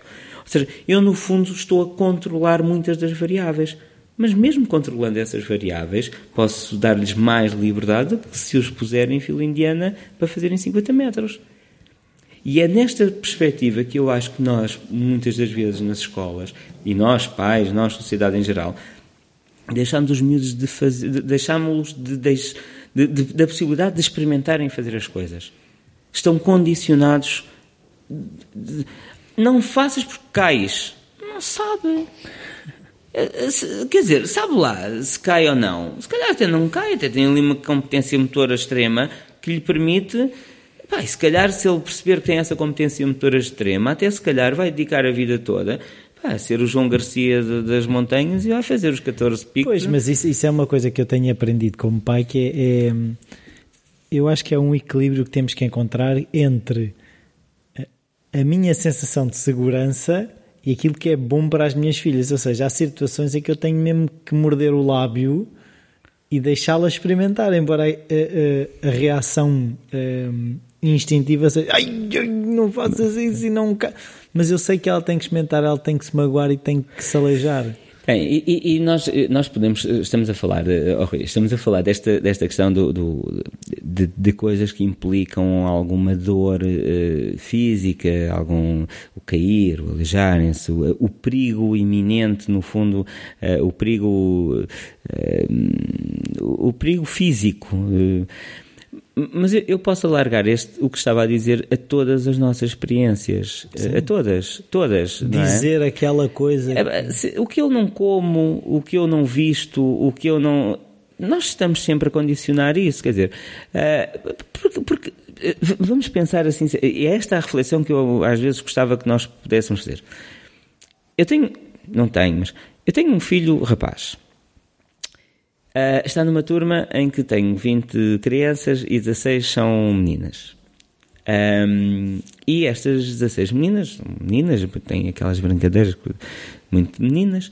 Se tiverem um educador, têm mais brincadeiras de rapazes pelo menos, estou, estou a brincar, mas. Uh, e, e este miúdo, às duas por três, que frequenta esta, esta, esta sala e tal, diz aos pais: Ah, pá, eu gostava de me vestir de saia hoje. Agora vamos pensar seriamente. Qual é o perigo dele se vestir com uma saia e ir para a escola de saia? Ou seja, real é nenhum. Pronto. Real, palpável. Sim. Mas nós conseguimos dizer que há perigos. Ah, e o que vão dizer, dizer, que o vão condicionar e ele vai ficar a ser não sei o quê e depois vai ser homossexual. E, na realidade, isso é um perigo não sei se me faço entender. Sim, sim. Quer dizer, é que nós antecipamos um conjunto de perigos e de perigosidade nas situações quando elas podem ser geridas de outra forma completamente natural. Sim. Isto pode passar por uma. Eh, ele quer vir vestido de menina para a escola porque está neste momento a aprender que como é que eu me vou integrar no grupo, como é que eu vou conseguir chegar de forma a estar a fazer a ser parte, a pertencer a esse grupo Ai, não tem nada a ver com a homossexualidade, não tem nada a ver Sim. com escolhas uh, afetivas ou, ou, sociais, não tem nada a ver com isso. Tem a ver com ele estar a aprender a integrar-se num determinado grupo, não é? quer dizer, e depois já é. Agora pensemos na perspectiva da criança. pai dá-lhe um sermão e tal, uh, que não pode vestir-se de menina, porque depois no carnaval veste o pai veste-se de matrafona e vai para Torres Vedras. Quer dizer, estas coisas nós não pensamos, ou se calhar pensamos, mas não queremos, não queremos saber, pensar. Não queremos pensar. E, e, e, por isso é que às vezes a mim me faz um bocado de espécie de, impressão que nós sejamos tão lestos a proibir tudo e mais alguma coisa e sem perceber que essa proibição às vezes hum, tem implicações graves e profundas ao longo do termo. Eu dou muitas vezes este exemplo, às vezes voltamos um bocadinho àquela questão da comunicação dos pais com a escola.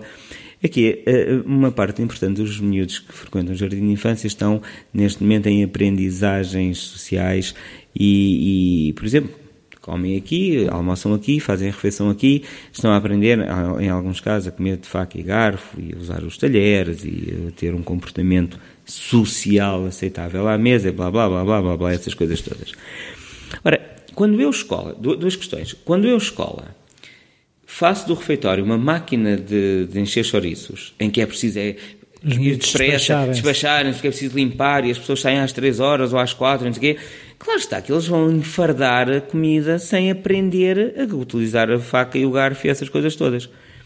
E claro está que aqueles momentos que terão o seu tempo para estar a comer e não sei o quê, vão ser condicionados a comer mais rápido, não vão gostar de ir para o refeitório, vão fazer fitas, depois não vão comer, depois vão chorar, depois vão isto, depois vão aquilo, depois vão aquilo outro.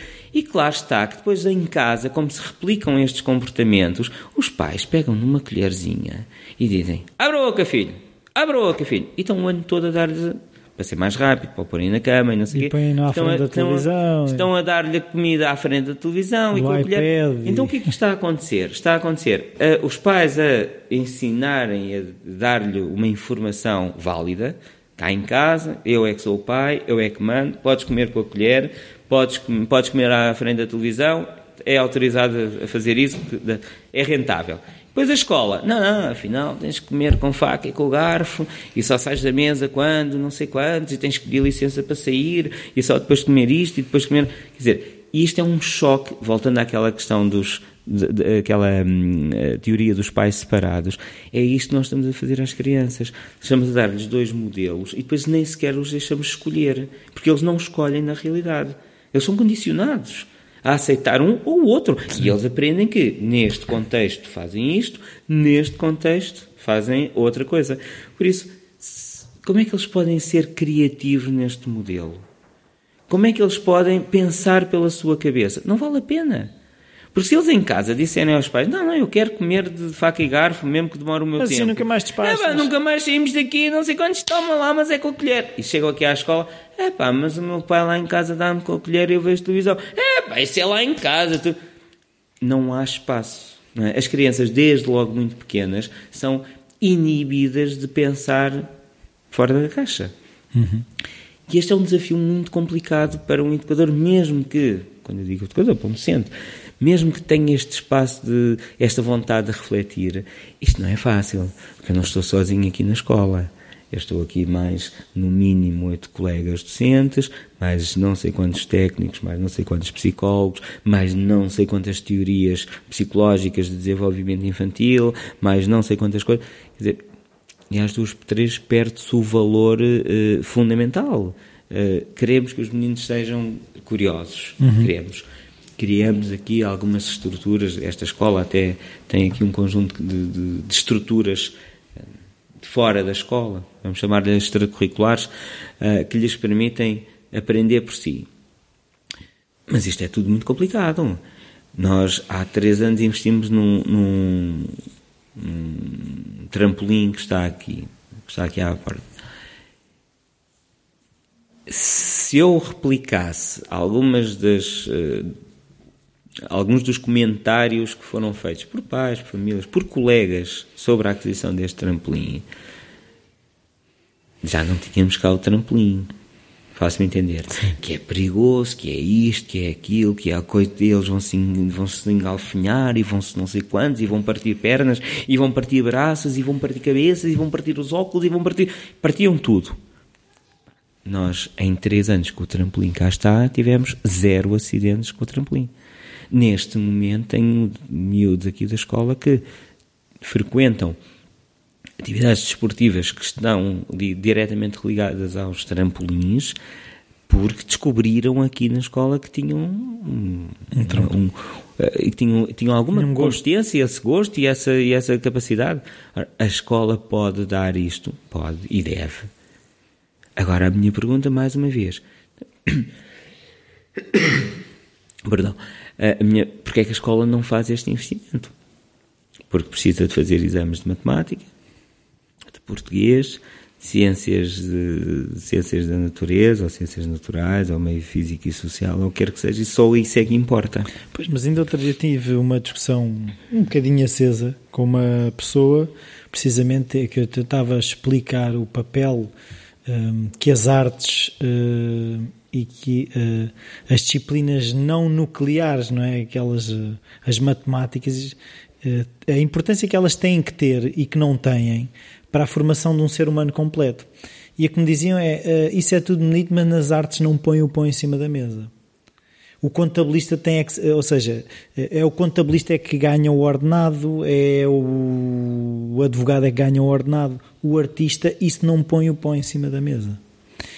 E depois, o que é que nós vamos ter? Uh, vamos ter pessoas que são toda a vida advogados e são extremamente infelizes não é? é? é esse o papel que, que, muitas vezes esquecem que as artes também podem ter. É, não estou a dizer que tenham que ter uh, um papel preponderante relativamente às outras, outras disciplinas, mas eu, eu, defendo que tenha que ter um papel igualmente uh, importante. Eu, eu, eu, eu, ouço muitas vezes esta, esta vamos chamar-lhe, esta defesa anti-artes, é? é? muito vulgar, mesmo nas escolas, nas escolas institucionalmente, ah, e tal é, expressões, expressões musicais, isso, pá, nós queremos é a matemática, as ciências e não sei o quê. Eu, eu, normalmente hum, hum, já me cansa, uh, fruto da idade, da falta de paciência, já me cansa às vezes ter que estar a justificar por A mais B a mais-valia uh, das coisas.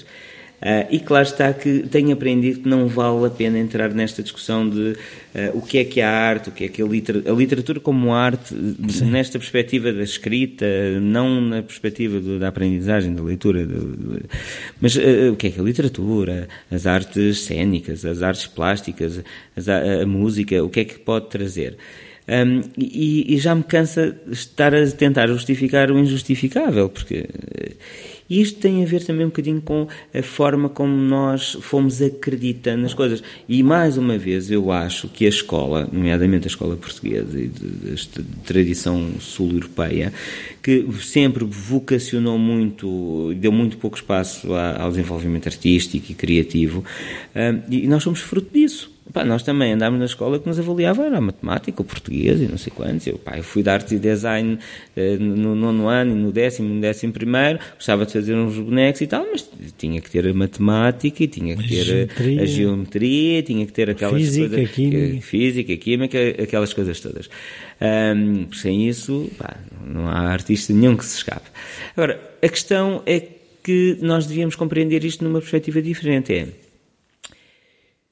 quando eu olho para uma criança, e mais uma vez, se calhar as crianças do pré-escolar podem ser um bom uh, barómetro uh, de medida. Quando eu olho para uma criança que um, ehm, tem um desenvolvimento cognitivo e racional com 3 ou 4 anos uh, acima da média, que tem ali um conjunto de competências fundamentais já mais desenvolvidas, mas depois não sabe atar o sapato que não sabe subir para cima de um, de um banco, não sabe subir escadas, que não sabe fazer as coisas mais. Eu consigo logo observar ali aos 3, 4, 5 anos que se esta criança não for estimulada nestas perspectivas, o valor acrescido que ela tem naquelas chamadas uh, competências uh, cognitivas e racionais vai perder-se um bocadinho. E vai perder-se porquê? Vai-se perder porque é aquela eterna questão, eu às vezes uso esta, esta coisa que é, nós às vezes dizemos, mas ciências exatas, as exatas são porque são exatas, teoricamente, não é? Porque têm que ser assim, não podem ser de outra forma. Ora, só que as ciências exatas só saem do quadrado se houver alguma estrutura que permita arriscar. E arriscar, neste caso, tem a ver também com esta questão de saber que se pode ir um bocadinho além do limite que já está previamente definido. E eu acho que as artes, de uma forma geral, nos dão isso. Dão essa capacidade de saber que podemos arriscar. E, e quando eu falo de artes, por exemplo, a questão, de, de, a questão da expressão motora em crianças pequenas.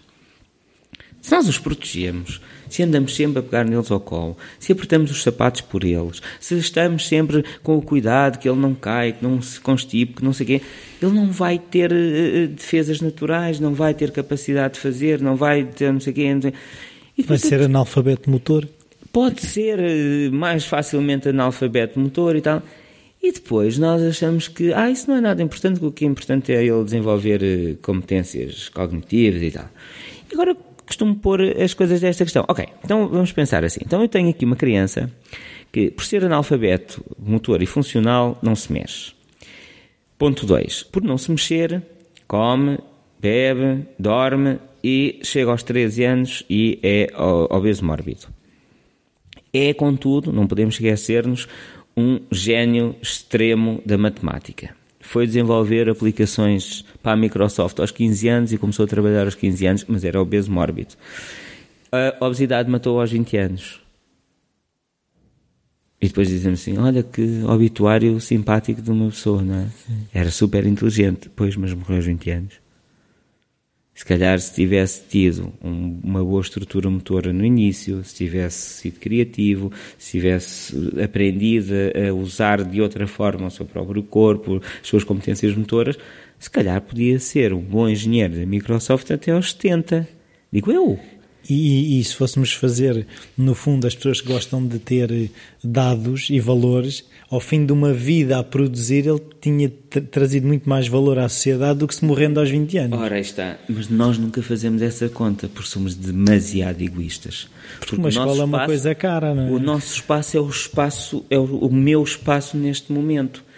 Há, há pouco uh, vínhamos, uh, vínhamos da piscina e vínhamos a comentar lá no autocarro, vinha a comentar com as, com as, com as colegas um, Vínhamos a falar das questões das alterações climatéricas e de, destas coisas. Não sou nem defensor nem opositor, uh, mas sentimos na pele. Eu sinto que quando tinha 12, 13 anos passava noites de verão com os meus irmãos na rua até às tantas da manhã com um calor insuportável e em adulto não me lembro de ter noites de calor insuportável. Não é? é. E se a gente consegue sentir isto na pele, alguma coisa está a mudar. Se para bem ou se para mal, não nos compete ainda a nós uh, analisar, ou se calhar até compete. Mas a questão é que nós somos tão egoístas que nós só estamos a pensar em nós nunca pensamos nos nossos filhos e depois dizemos assim na escola, ah, tenho um orgulho muito grande do meu filho, o meu filho isto, o meu filho aquilo, e o meu filho é o melhor aluno da escola. E as crianças são o nosso futuro. E, as, e as, crianças são o nosso futuro, exatamente, esses chavões e tal. ah, e tal, tenho um orgulho. Estamos a... E o, o colégio XPTO faz uma formação, vai assegurar os políticos do... O que é que os políticos do futuro podem fazer? Se não houver planeta. Se não houver nada para eles fazerem por, quer dizer... Um, e isto, eh, isto leva-me a pensar que só estou a pensar, nós, a nossa geração, as gerações todas, estamos a pensar no, no, no aqui e o agora, circunstancial, não, não venham com aquelas tretas e tal.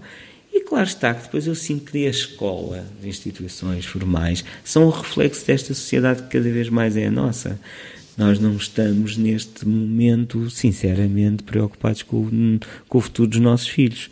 Não, porque o, o futuro é tão curto, ou seja, quando tu vês que, uh, se tu fores pensar nos últimos 10 anos, uh, ou nos últimos, se calhar, 15 anos, a internet já foi a maior coisa, já cresceu e agora é a maior coisa outra vez. As coisas passam-se demasiado depressa. Antigamente, para haver uma, uma evolução, eram milhares de anos depois passou a centenas, depois passou a décadas. E agora, em dois anos, se calhar as coisas mudaram. Deixamos de pensar em futuro. É, pois, há essa. E nós, eu acho que nós vamos começando a, interiorizar essa ideia de no future, não é? No, no fundo, uh, o, o, temos que viver o aqui e agora, e agora de, de o que for eh, será.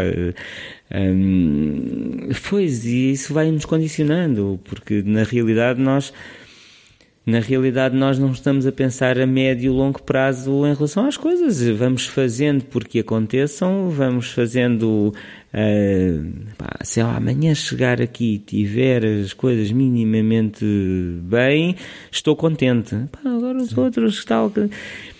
Como é que se muda? Eu ia dizer, como é que se muda esta cultura? Ah, se calhar a pergunta não deve ser essa. É, será que é preciso mudar? Não, a, minha, a minha preocupa-me um bocadinho esta ideia de estarmos de uma forma política sem trazer o partidarismo, mas esta liberalização, devido em parte a esta ideia de não há futuro, façamos agora salve-se quem puder, literalmente. Uh, isto não é muito positivo de uma forma global, para nada. Não é positivo para nós, instituições, não é, não é pessoas, não é positivo para nós, instituições, porque isto uh, cria, de certa forma, uma ideia de anarquia total. Não é? Todos podemos, todos devemos, todos queremos, e às duas por três uh, não nos entendemos enquanto, enquanto sociedade e, e, se deixarmos de nos entender enquanto sociedade, acho que deixa de haver sociedade.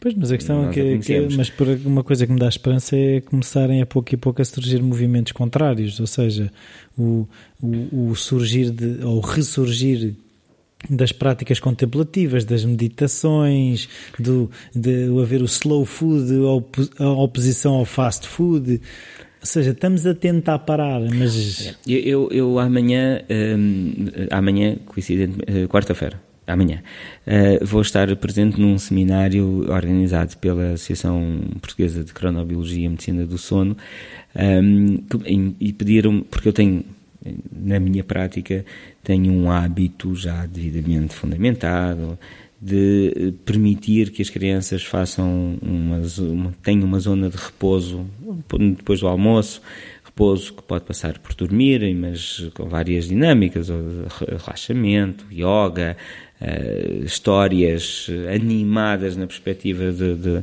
relaxamento, porque eu um, fui percebendo ao longo do tempo que é fundamental estas crianças fazerem uma pausa. Nós estamos em algumas escolas, que é o caso desta, nós temos a escola aberta desde as sete e meia da manhã até às oito da noite.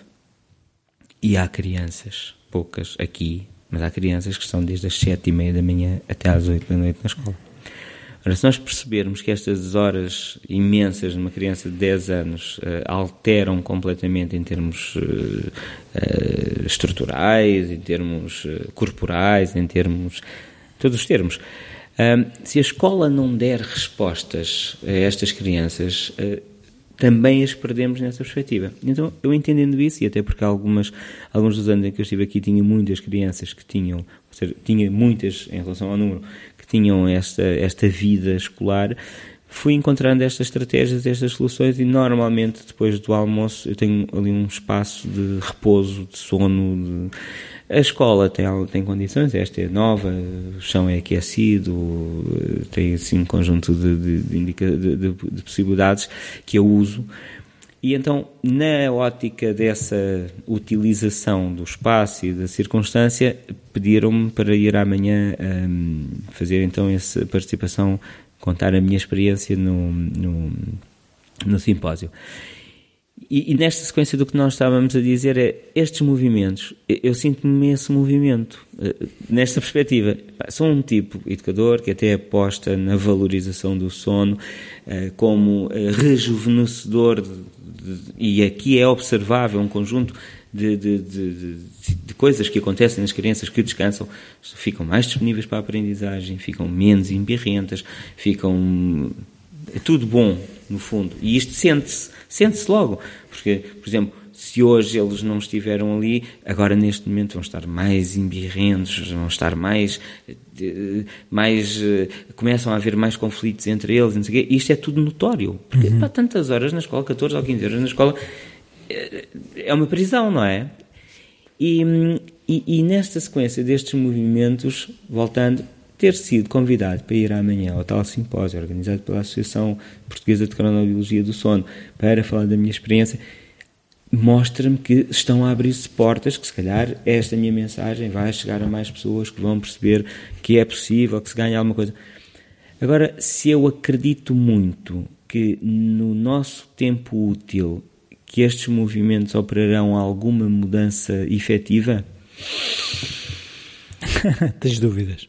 Tenho algumas dúvidas, tenho algumas dúvidas e, e, e tenho acima de tudo dúvidas hum, eh, nesta perspectiva. Nós ao longo deste processo e deste caminho fomos perdendo uma das coisas que enquanto seres humanos tínhamos há uns 500 anos atrás e daí para a frente, uh, que era esta ideia de um, espaço cooperativo.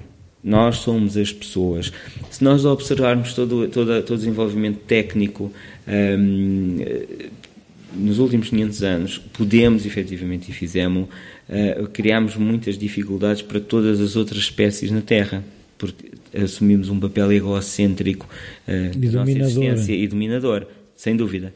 Mas, paralelamente, também nos punha numa, numa perspectiva de que quase de unidade. Somos as pessoas, somos os homens, somos os seres humanos e isso dava-nos uma certa unidade. E foi essa unidade que, de certa forma, despoltou um conjunto de, de, de, de orientações, de direções que nos fez chegar a qualquer lado. O que eu sinto neste momento é que este desmembramento em vários uh, espaços, por assim dizer, em várias pequenas teorias, em vários uh, regressos ao passado, ainda lhes falta esta unificação. Não sei se me faço entender. Ou seja, nós temos aqui o movimento dos vegetarianos, depois já temos o movimento dos vegan, e os vegan e os vegetarianos já não se dão bem, porque uns são mais pois não sei quê, uns, os crudívoros, os não sei quantos, e depois temos na linha do, do, uh, do dos, dos uh, paleolítico, mas, mas, mas, eu ia dizer dos vegan, dentro dos vegan há os vegan que fazem não sei o quê, e os outros que, uh, uns que só são vegetarianos, ou são vegan no que comem, os outros são vegan por filosofia filosofia de vida e não sei o quê.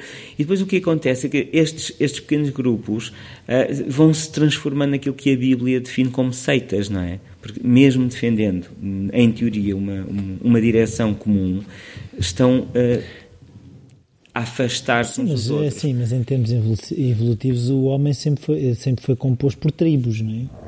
Hum, pois, eh, mas as tribos engrandeceram-se, não é? O que nos fez o que nos fez evoluir foi exatamente podermos construir uh, tribos maiores a partir da nossa, não é?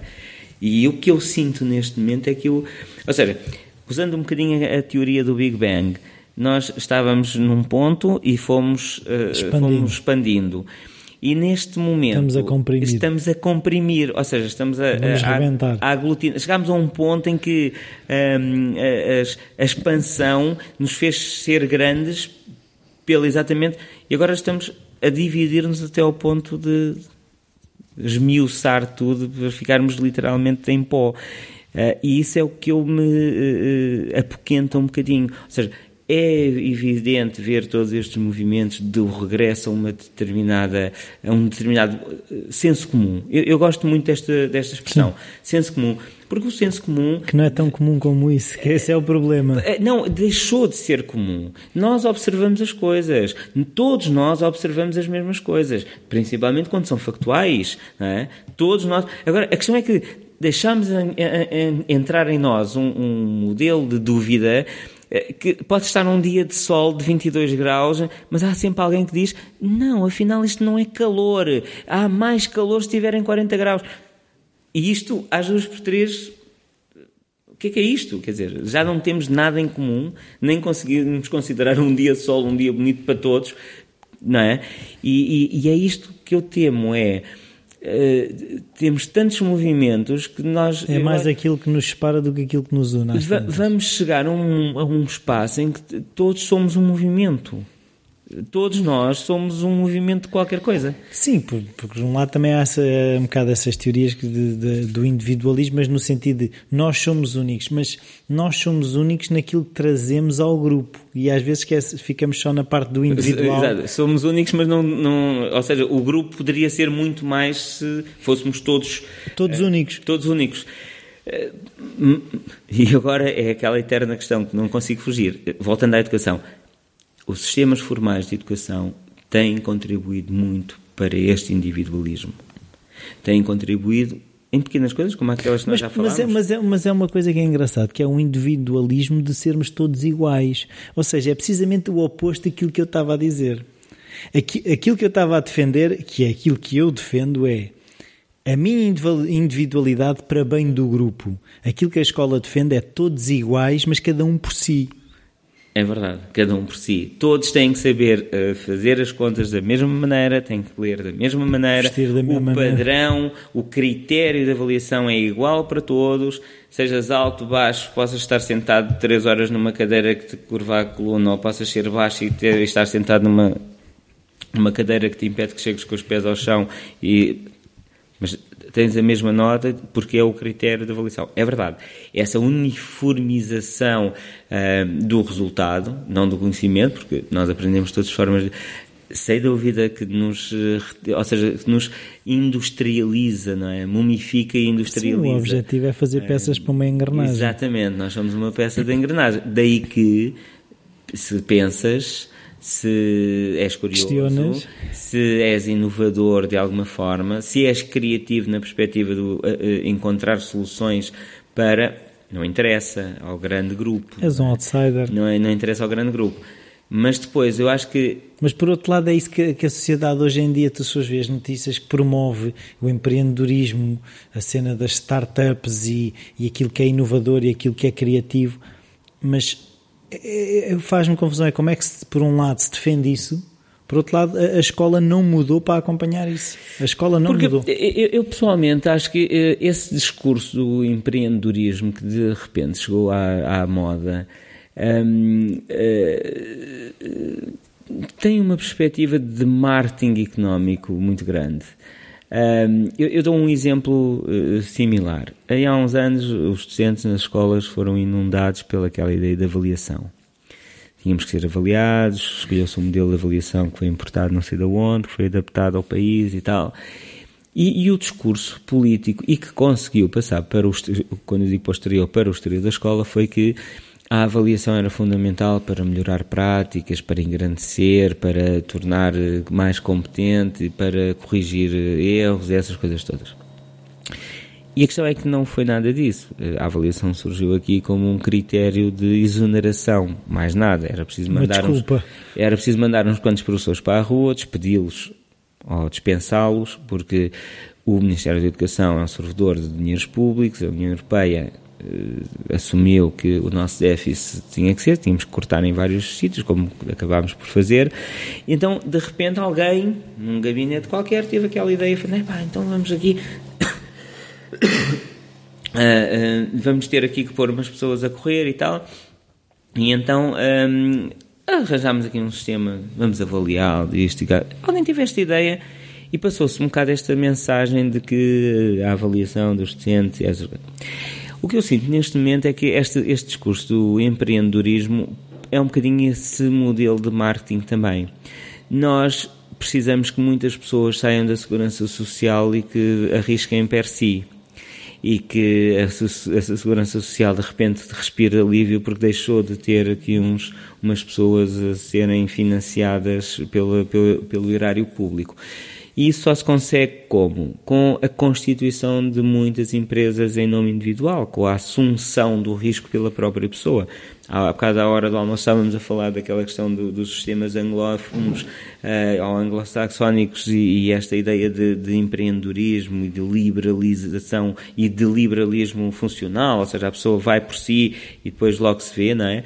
E e, e, nós queremos que a nossa sociedade latina, sul-europeia, que mude nesse sentido. É porque depois vês os exemplos dos milionários vêm dessas lógicas, né? Hoje em dia os, os ídolos já não é o músico, já é o Steve Jobs, já é o é, Zuckerberg. É, é, pois, mas eles servem-se muito bem como hum, instrumentos de marketing muito bem esgalhados. Desculpem o termo, mas porque, na realidade, uh, tu vais ver a lista dos 500 mais ricos do mundo da Forbes e tu, em 500, encontras cerca de 90 que são novos ricos.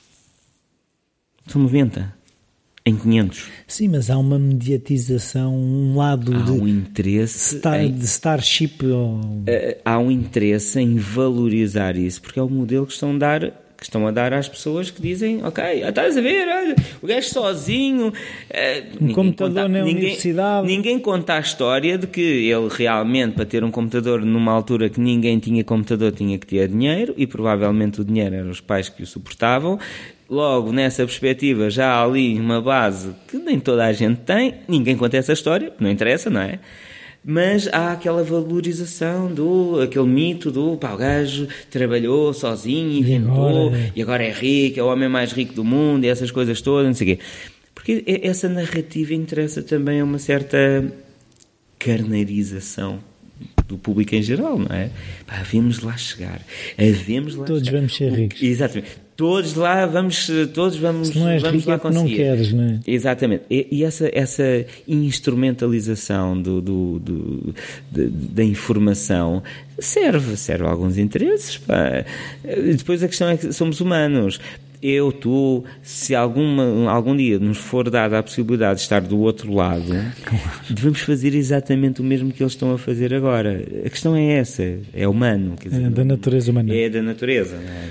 Então agora, para começarmos a fechar, que isto já vai longo, vai longo uh, estava a olhar aí para a tua camisola. Eu gostava que tu falasses do projeto Tryout, como é que surgiu a ideia? Ora, uh, o, que é que tu, o que é que tu pretendias com, quando pensaste nisso? Ora, a, a, a, o, o, projeto Tryout tem um, duas faces. a face vamos chamar de comercial, financeira, económica, o que quer que seja, tem a ver com o facto de eu vim aqui para este Conselho trabalhar já há muito tempo e viver há algum tempo e percebi que era um Conselho com um conjunto enorme de estruturas uh, físicas uh, muito vocacionado, um, grandemente vocacionado para o mar, uh, com uma ericeira fantástica, com uma mafra patrimonial de apostar, com uma tapada real a explorar. E, e, reparei que, estando eu aqui a trabalhar na educação e com crianças, que no Conselho, ou seja, na estrutura conselhia, não havia uma resposta para uh, explorar, entre aspas, estas uh, mais-valias que o Conselho tem. E desde que vim para aqui trabalhar, sempre estive, sempre estava em, em, em plano B, assim, a, cá, cá dentro, tenho que arranjar qualquer coisa de levar os miúdos a esta beleza, à, à ericeira, à, à, Mafra, explorar esta mais-valia do local. Um, paralelamente à minha atividade como educador, fui sempre desde muito, muito, desde quase do, do, do curso, sempre me envolvi em associações, em atividades extra-escola e uma daquelas em que eu apostei muito quando era mais novo era exatamente nos campos de férias, porque comecei a colaborar com uma, com uma, com uma empresa na altura, que era uma pessoa só, mas agora uma empresa, talvez a, a maior do país em termos de dinâmica, de campos de férias, e durante algum tempo, muitos anos, ainda hoje, colaboro com eles na, na perspectiva da formação e tive também, como animador de campos de férias e como coordenador, tive essa minha experiência que foi muito positiva. Eis que aquele sonho de desenvolver a coisa aqui em Mafra Ericeira se cruza com um animador com quem tinha trabalhado nessa empresa há uns anos e que ele vive aqui na Ericeira. Encontramos e ele tinha exatamente a mesma ideia de que eu e disse: pá, isto está tão pouco dinamizado para, para as crianças e jovens fora das, das escolas e a escola também não está a aproveitar isto. Então, sentámos à mesa e dizemos: vai nascer aqui um projeto. Eh, vai nascer aqui um projeto que permita fazer isso. Então, desde há cinco anos, temos uma empresa, eh, que é a Tryout, que tem esta componente de negócio, por assim dizer, de fazer os campos de férias. Mas a componente fundamental para nós é esta mais filosófica, que é, há pouco falámos, e é um bocado isso, um, ehm, falámos da tribo. Para mim, um, ehm, esta ideia de tribo é uma ideia que me é muito querida. Uh, a tribo nesta perspectiva de defesa e valorização do espaço comum, nunca esquecendo que essa individualidade, como estávamos a falar, do, da pessoa, é também ou deve ser posta em comum um, para um todo. E então a Tryout nasceu com esta ideia de, de, desenvolver atividades para crianças e jovens no Conselho, especificamente, mas com a, a, a ideia fundamental em termos de negócio de tornar os parceiros efetivamente parceiros. E então a lógica é esta: eu e o Pedro, meu sócio, nós somos, por natureza, educadores e animadores. Disso percebemos nós, e uh, passa em modéstia, não é? Ou passa, uh, uh, mas fazemos bem, somos realmente algo bons naquilo que fazemos mas não sabemos servir refeições, não, não somos os melhores professores de surf, não somos os melhores agentes turísticos históricos, não somos os melhores biólogos dos parques e não somos os melhores não sei o quê. Então a nossa filosofia é Vamos para Mafra, para o Conselho de Mafra, temos lá as escolas de surf, temos os restaurantes, temos uh, a Tapada de Mafra com biólogos, temos uh, Palácio Nacional com, com atividades específicas e o que nós fazemos no fundo é potenciar as parcerias para que eu tenha crianças em campos de férias que vão usufruir do surf na Ericeira, assegurando o surf às escolas da Ericeira, a, restauração assegura não sei quantos. Neste ano vamos começar com a dormida cá no Parque Campismo, será no Parque Campismo de Ericeira, numa parceria que desenvolvemos com a Câmara Municipal. Ou seja, no fundo o que nós fizemos não, não foi nós não queremos chegar aqui e vamos fazer tudo sozinhos. Não. O que nós queremos no fundo é também potenciar, de certa forma, esta ligação. Unir as valências. Unir as valências. São, este ano vai ser o sexto ano, fizemos já cinco, temos cinco anos de história, sempre a crescer, hum, bem, em termos de, de, de participantes e em termos de tempo ocupado, temos dedicado essencialmente ao, ao, às férias de verão. Uh, mas temos vindo a crescer sustentadamente de, todo, todos os anos temos feito mais duas semanas por ano do que é que fizemos no anterior e em número de participantes cada vez mais. E, e, e ainda mais do que esse sucesso uh, do negócio, o que me tem dado um imenso e intenso prazer é ver as parcerias uh, crescer. Este ano nós vamos apresentar um programa dentro em breve em que, tem, em que temos desde uh, uh, empresas que desenvolvem a sua atividade, passando a publicidade, mas aquelas empresas que fazem animação uh, para crianças de, de, centros de estudos e não sei quê. Temos este ano uma dessas empresas, daqueles franchisings, a, a, estar connosco, a, a colaborar connosco entidades que nos procuram porque nos vão vendo e vão vendo o sucesso que temos e dizem, pá, isto era engraçado, é uma forma também de... E isto, isso tem-me dado mais gozo do que o crescimento. Porque, e voltando à questão da tribo, é que podemos fazer isto também de, de, de forma individual, o eu com o outro, mas se em termos de negócio, e neste caso falamos de economia, se em termos de negócio pudermos de uma forma uh, conjunta desenvolver negócio, também estamos a fazer esse processo de tribalização de, das coisas. Não nos canibalizamos uns aos outros, temos todo o nosso espaço e podemos crescer juntos. Mais negócio, mais, mais atividade e mais reconhecimento e melhor marketing da questão.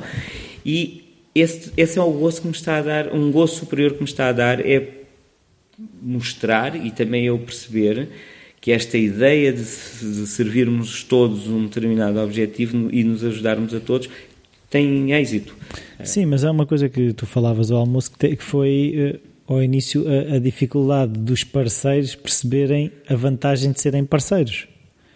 Porque esta cultura, eu, eu costumo dizer que esta é uma cultura muito específica aqui desta região.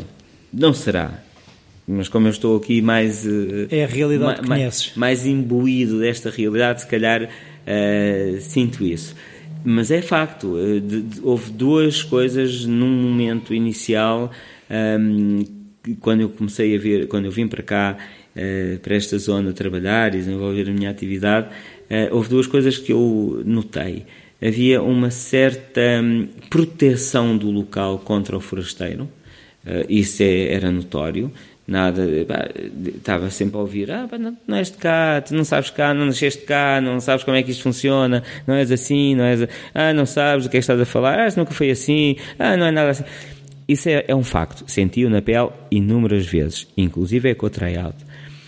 E, e depois, o que senti muito hum, era exatamente essa, uh, quando nós chegávamos, uh, aos parceiros para lhes apresentar a ideia, de, de, o modelo de negócio, a ideia e o que estava por trás do que é que nós queríamos, um, a primeira pergunta que nos faziam, mas vive, vive cá, é de cá, uh, mas, mora onde? Uh, mas a empresa é de cá.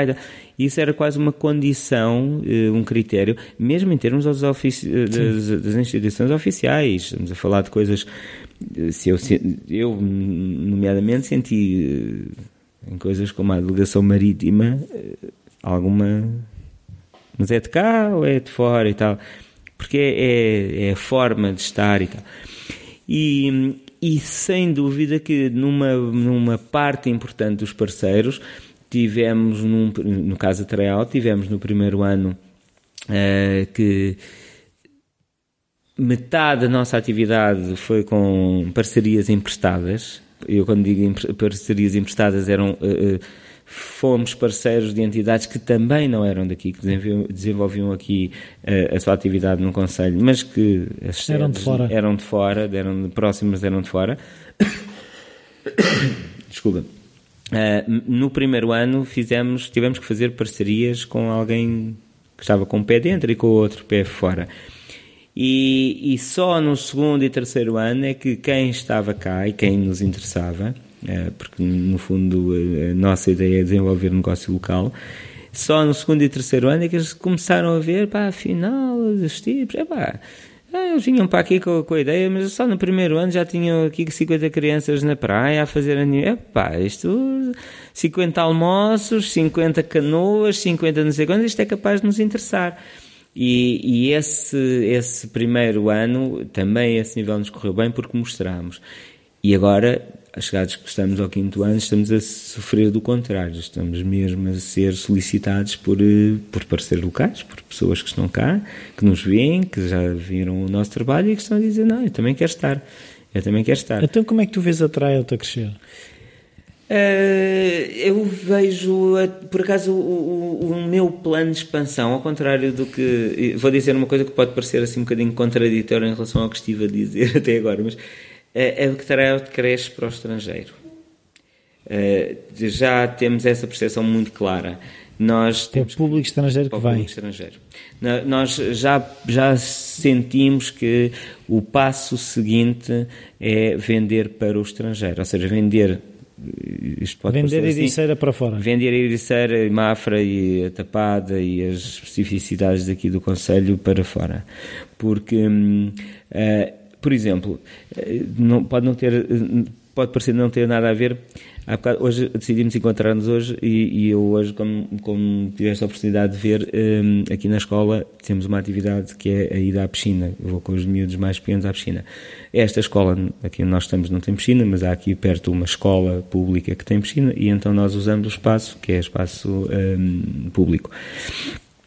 A Associação de Pais organiza a viagem uma vez por semana, vamos à piscina e nós, educadores, asseguramos eh, a dinâmica, temos feito formação e essas coisas todas e temos.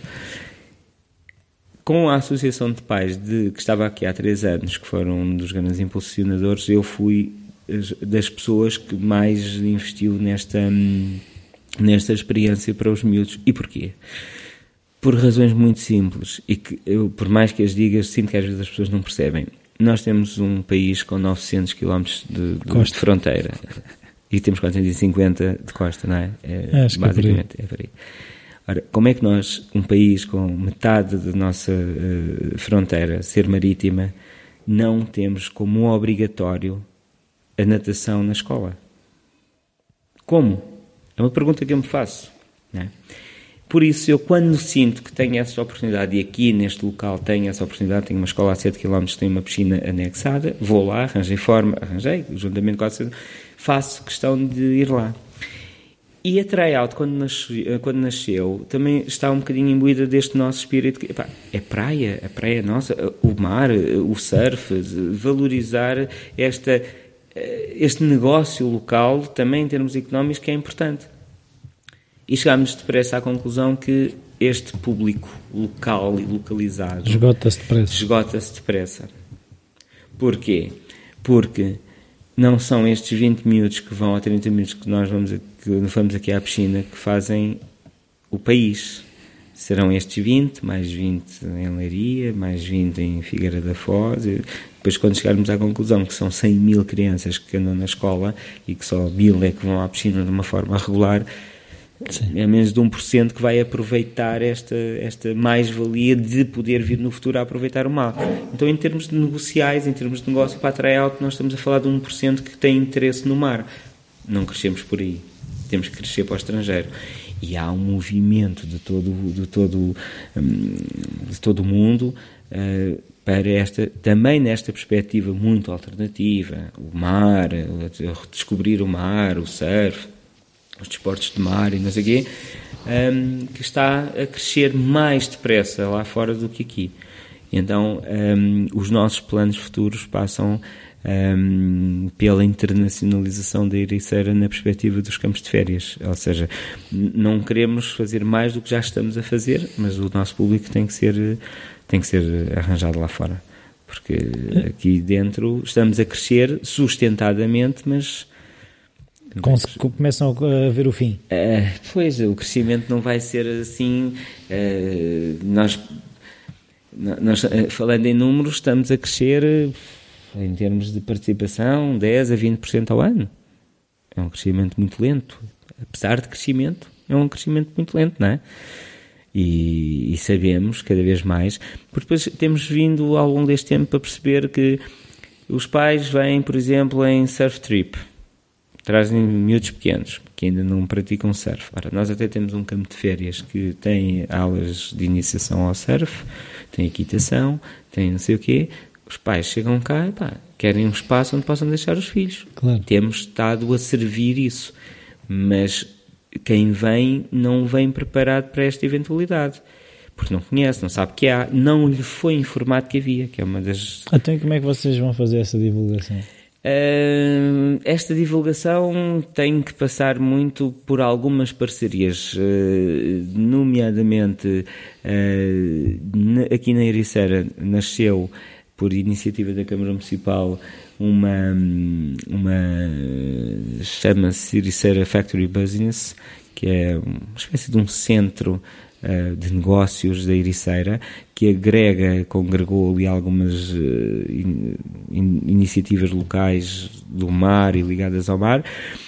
A nossa esperança que seja que esta, este ninho, este centro, uh, possa de certa forma definir alguns alguns espaços de divulgação e de, de uniformização da informação que às vezes é importante um, uma das coisas que também temos estado a preparar uh, em conjunto também é um, desenvolver uma espécie de um, um catálogo uh, de, de, de, de, sugestões da zona de Mafra e Ericeira, porque essa agregação de informação também funciona bem, que era uhum. aquilo que eu estava a dizer. Nós tivemos algumas, já temos tido alguns participantes nos anos anteriores que chegam cá vêm com filhos pequenos, vêm fazer turismo, ou vêm surf trip, ou vêm já com outro fim, mas trazem os miúdos atrás.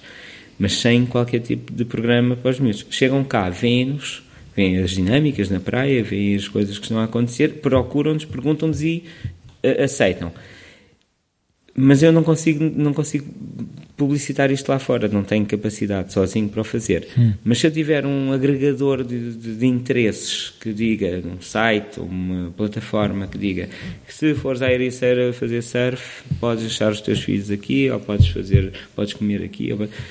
e isso temos vindo a trabalhar.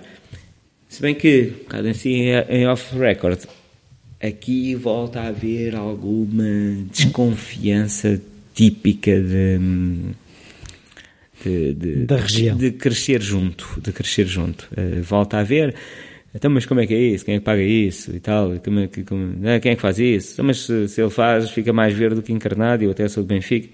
E isto demora o seu tempo. Mas eh, consegue-se, eu penso que se consegue.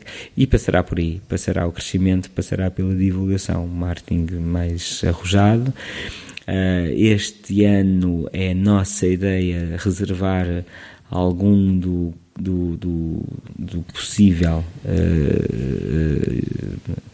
não lhe chamaria lucro, mas do, do, uma parte importante do income financeiro que possa este ano, este verão, trazer para esse investimento de publicitação e de marketing fora de portas. Mas, depois estas questões também o meu sócio é mais o financeiro, ele terá esses interesses.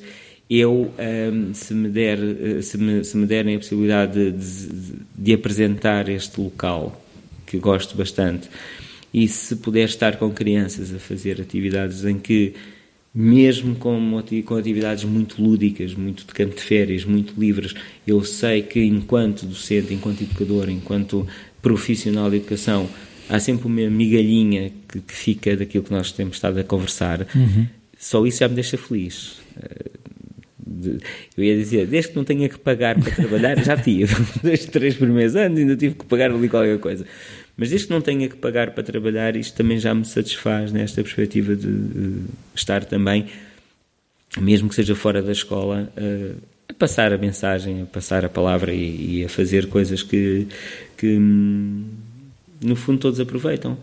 Uh, é, por exemplo, eu quando cheguei aqui à escola, fazia, quando cheguei aqui à escola, não, quando cheguei aqui à Mafra, fazia-me um bocadinho confusão perguntar aos meus alunos se conheciam o Palácio de Mafra, ou se, conheciam, ou se já tinham, se conheciam as, as praias de Ericeira, e pessoas que residem neste Conselho me dizerem que não. Não.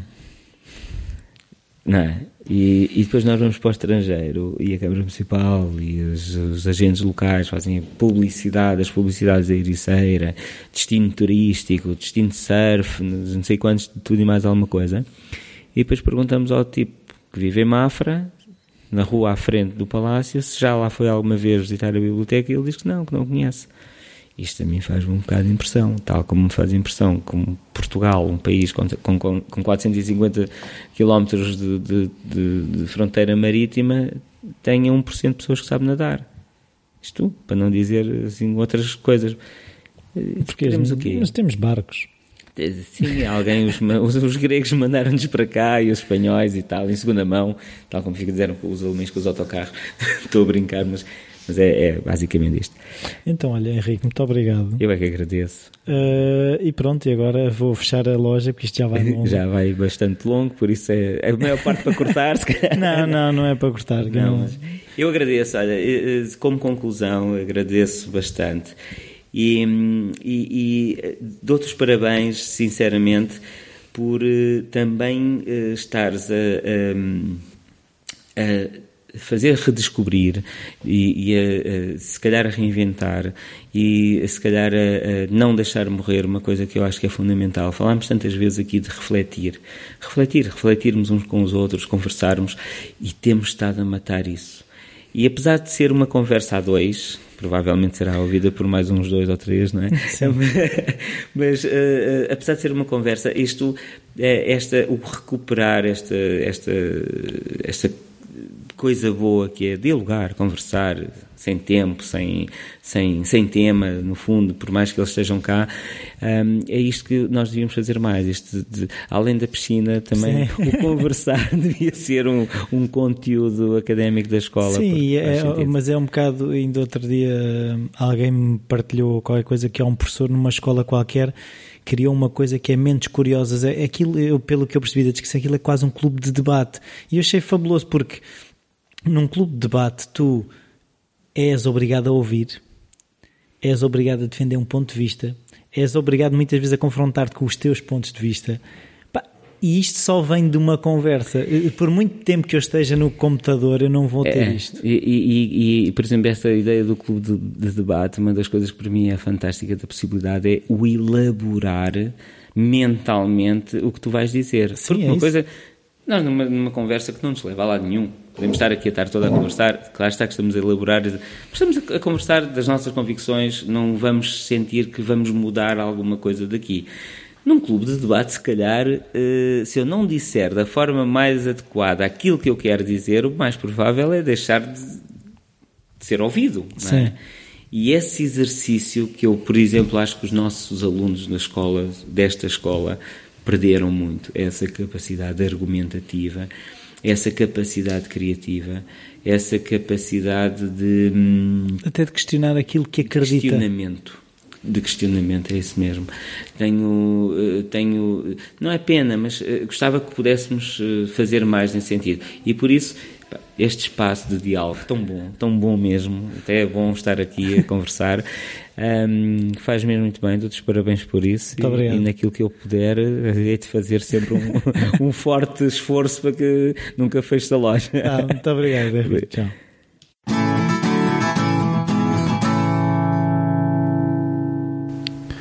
Bem-vindos de volta, espero que tenham gostado deste diálogo, desta conversa entre mim e o Henrique. Eh, e isto era se calhar mais interessante se vocês também participassem na conversa, se enviassem perguntas. Eh, podem enviar para o e-mail rui.falacreativo.com que eu também consigo fazer chegar ao Henrique.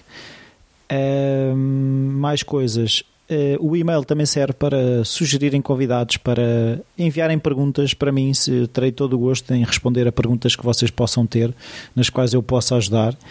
E também gostava de vos pedir para fazerem as avaliações e as críticas no iTunes, que ajudam sempre uh, o podcast a ter mais visibilidade e assim chegar a mais pessoas. Porque o objetivo deste podcast é ajudar-me a mim, mas também ajudar a mais pessoas, como através do exemplo daqueles que fazem através do exemplo das pessoas que também têm dificuldades e apesar disso se fazem, eh, exemplos de, de coisas que nos fazem ter dias melhores. Uh, e, e, também é perceber que esta mecânica toda da criatividade tem muito a ver com estar lá, uh, como costuma dizer, nas trincheiras, estar na, na guerra todos os dias. Uh, estar lá a fazer, a, a, levar os golpes de estar presente na batalha, de estar a lutar por aquilo que acreditamos, estar a lutar por aquilo que gostamos de fazer. E o falar criativo é, é isso mesmo, é, é através dos exemplos uh, motivar uh, e, e, e, fazer com que outros também uh, tenham a coragem de, de fazer. Não é fácil, nunca será fácil, a criatividade não é uma coisa que é fácil é muito giro falar de criatividade como, como algumas pessoas fazem, como se fosse uma pílula mágica, mas não é. A criatividade é, é dura, é, mas é muito gratificante o, o, o resultado e, e, muitas vezes é quase um, um ser que está dentro de nós precisa de se expressar. Eh, isto pode até parecer um bocado esotérico, mas, é, mas é um bocado isso. É, é o ser humano é por natureza criativo e se, se as pessoas não exprimem essa criatividade, uh, não estão a ser uh, plenas. Uh, por isso, façam por ser criativos e quando há aquela vozinha que diz criativos são os outros, incluam-se nos outros. Todos nós somos criativos. Até para a semana.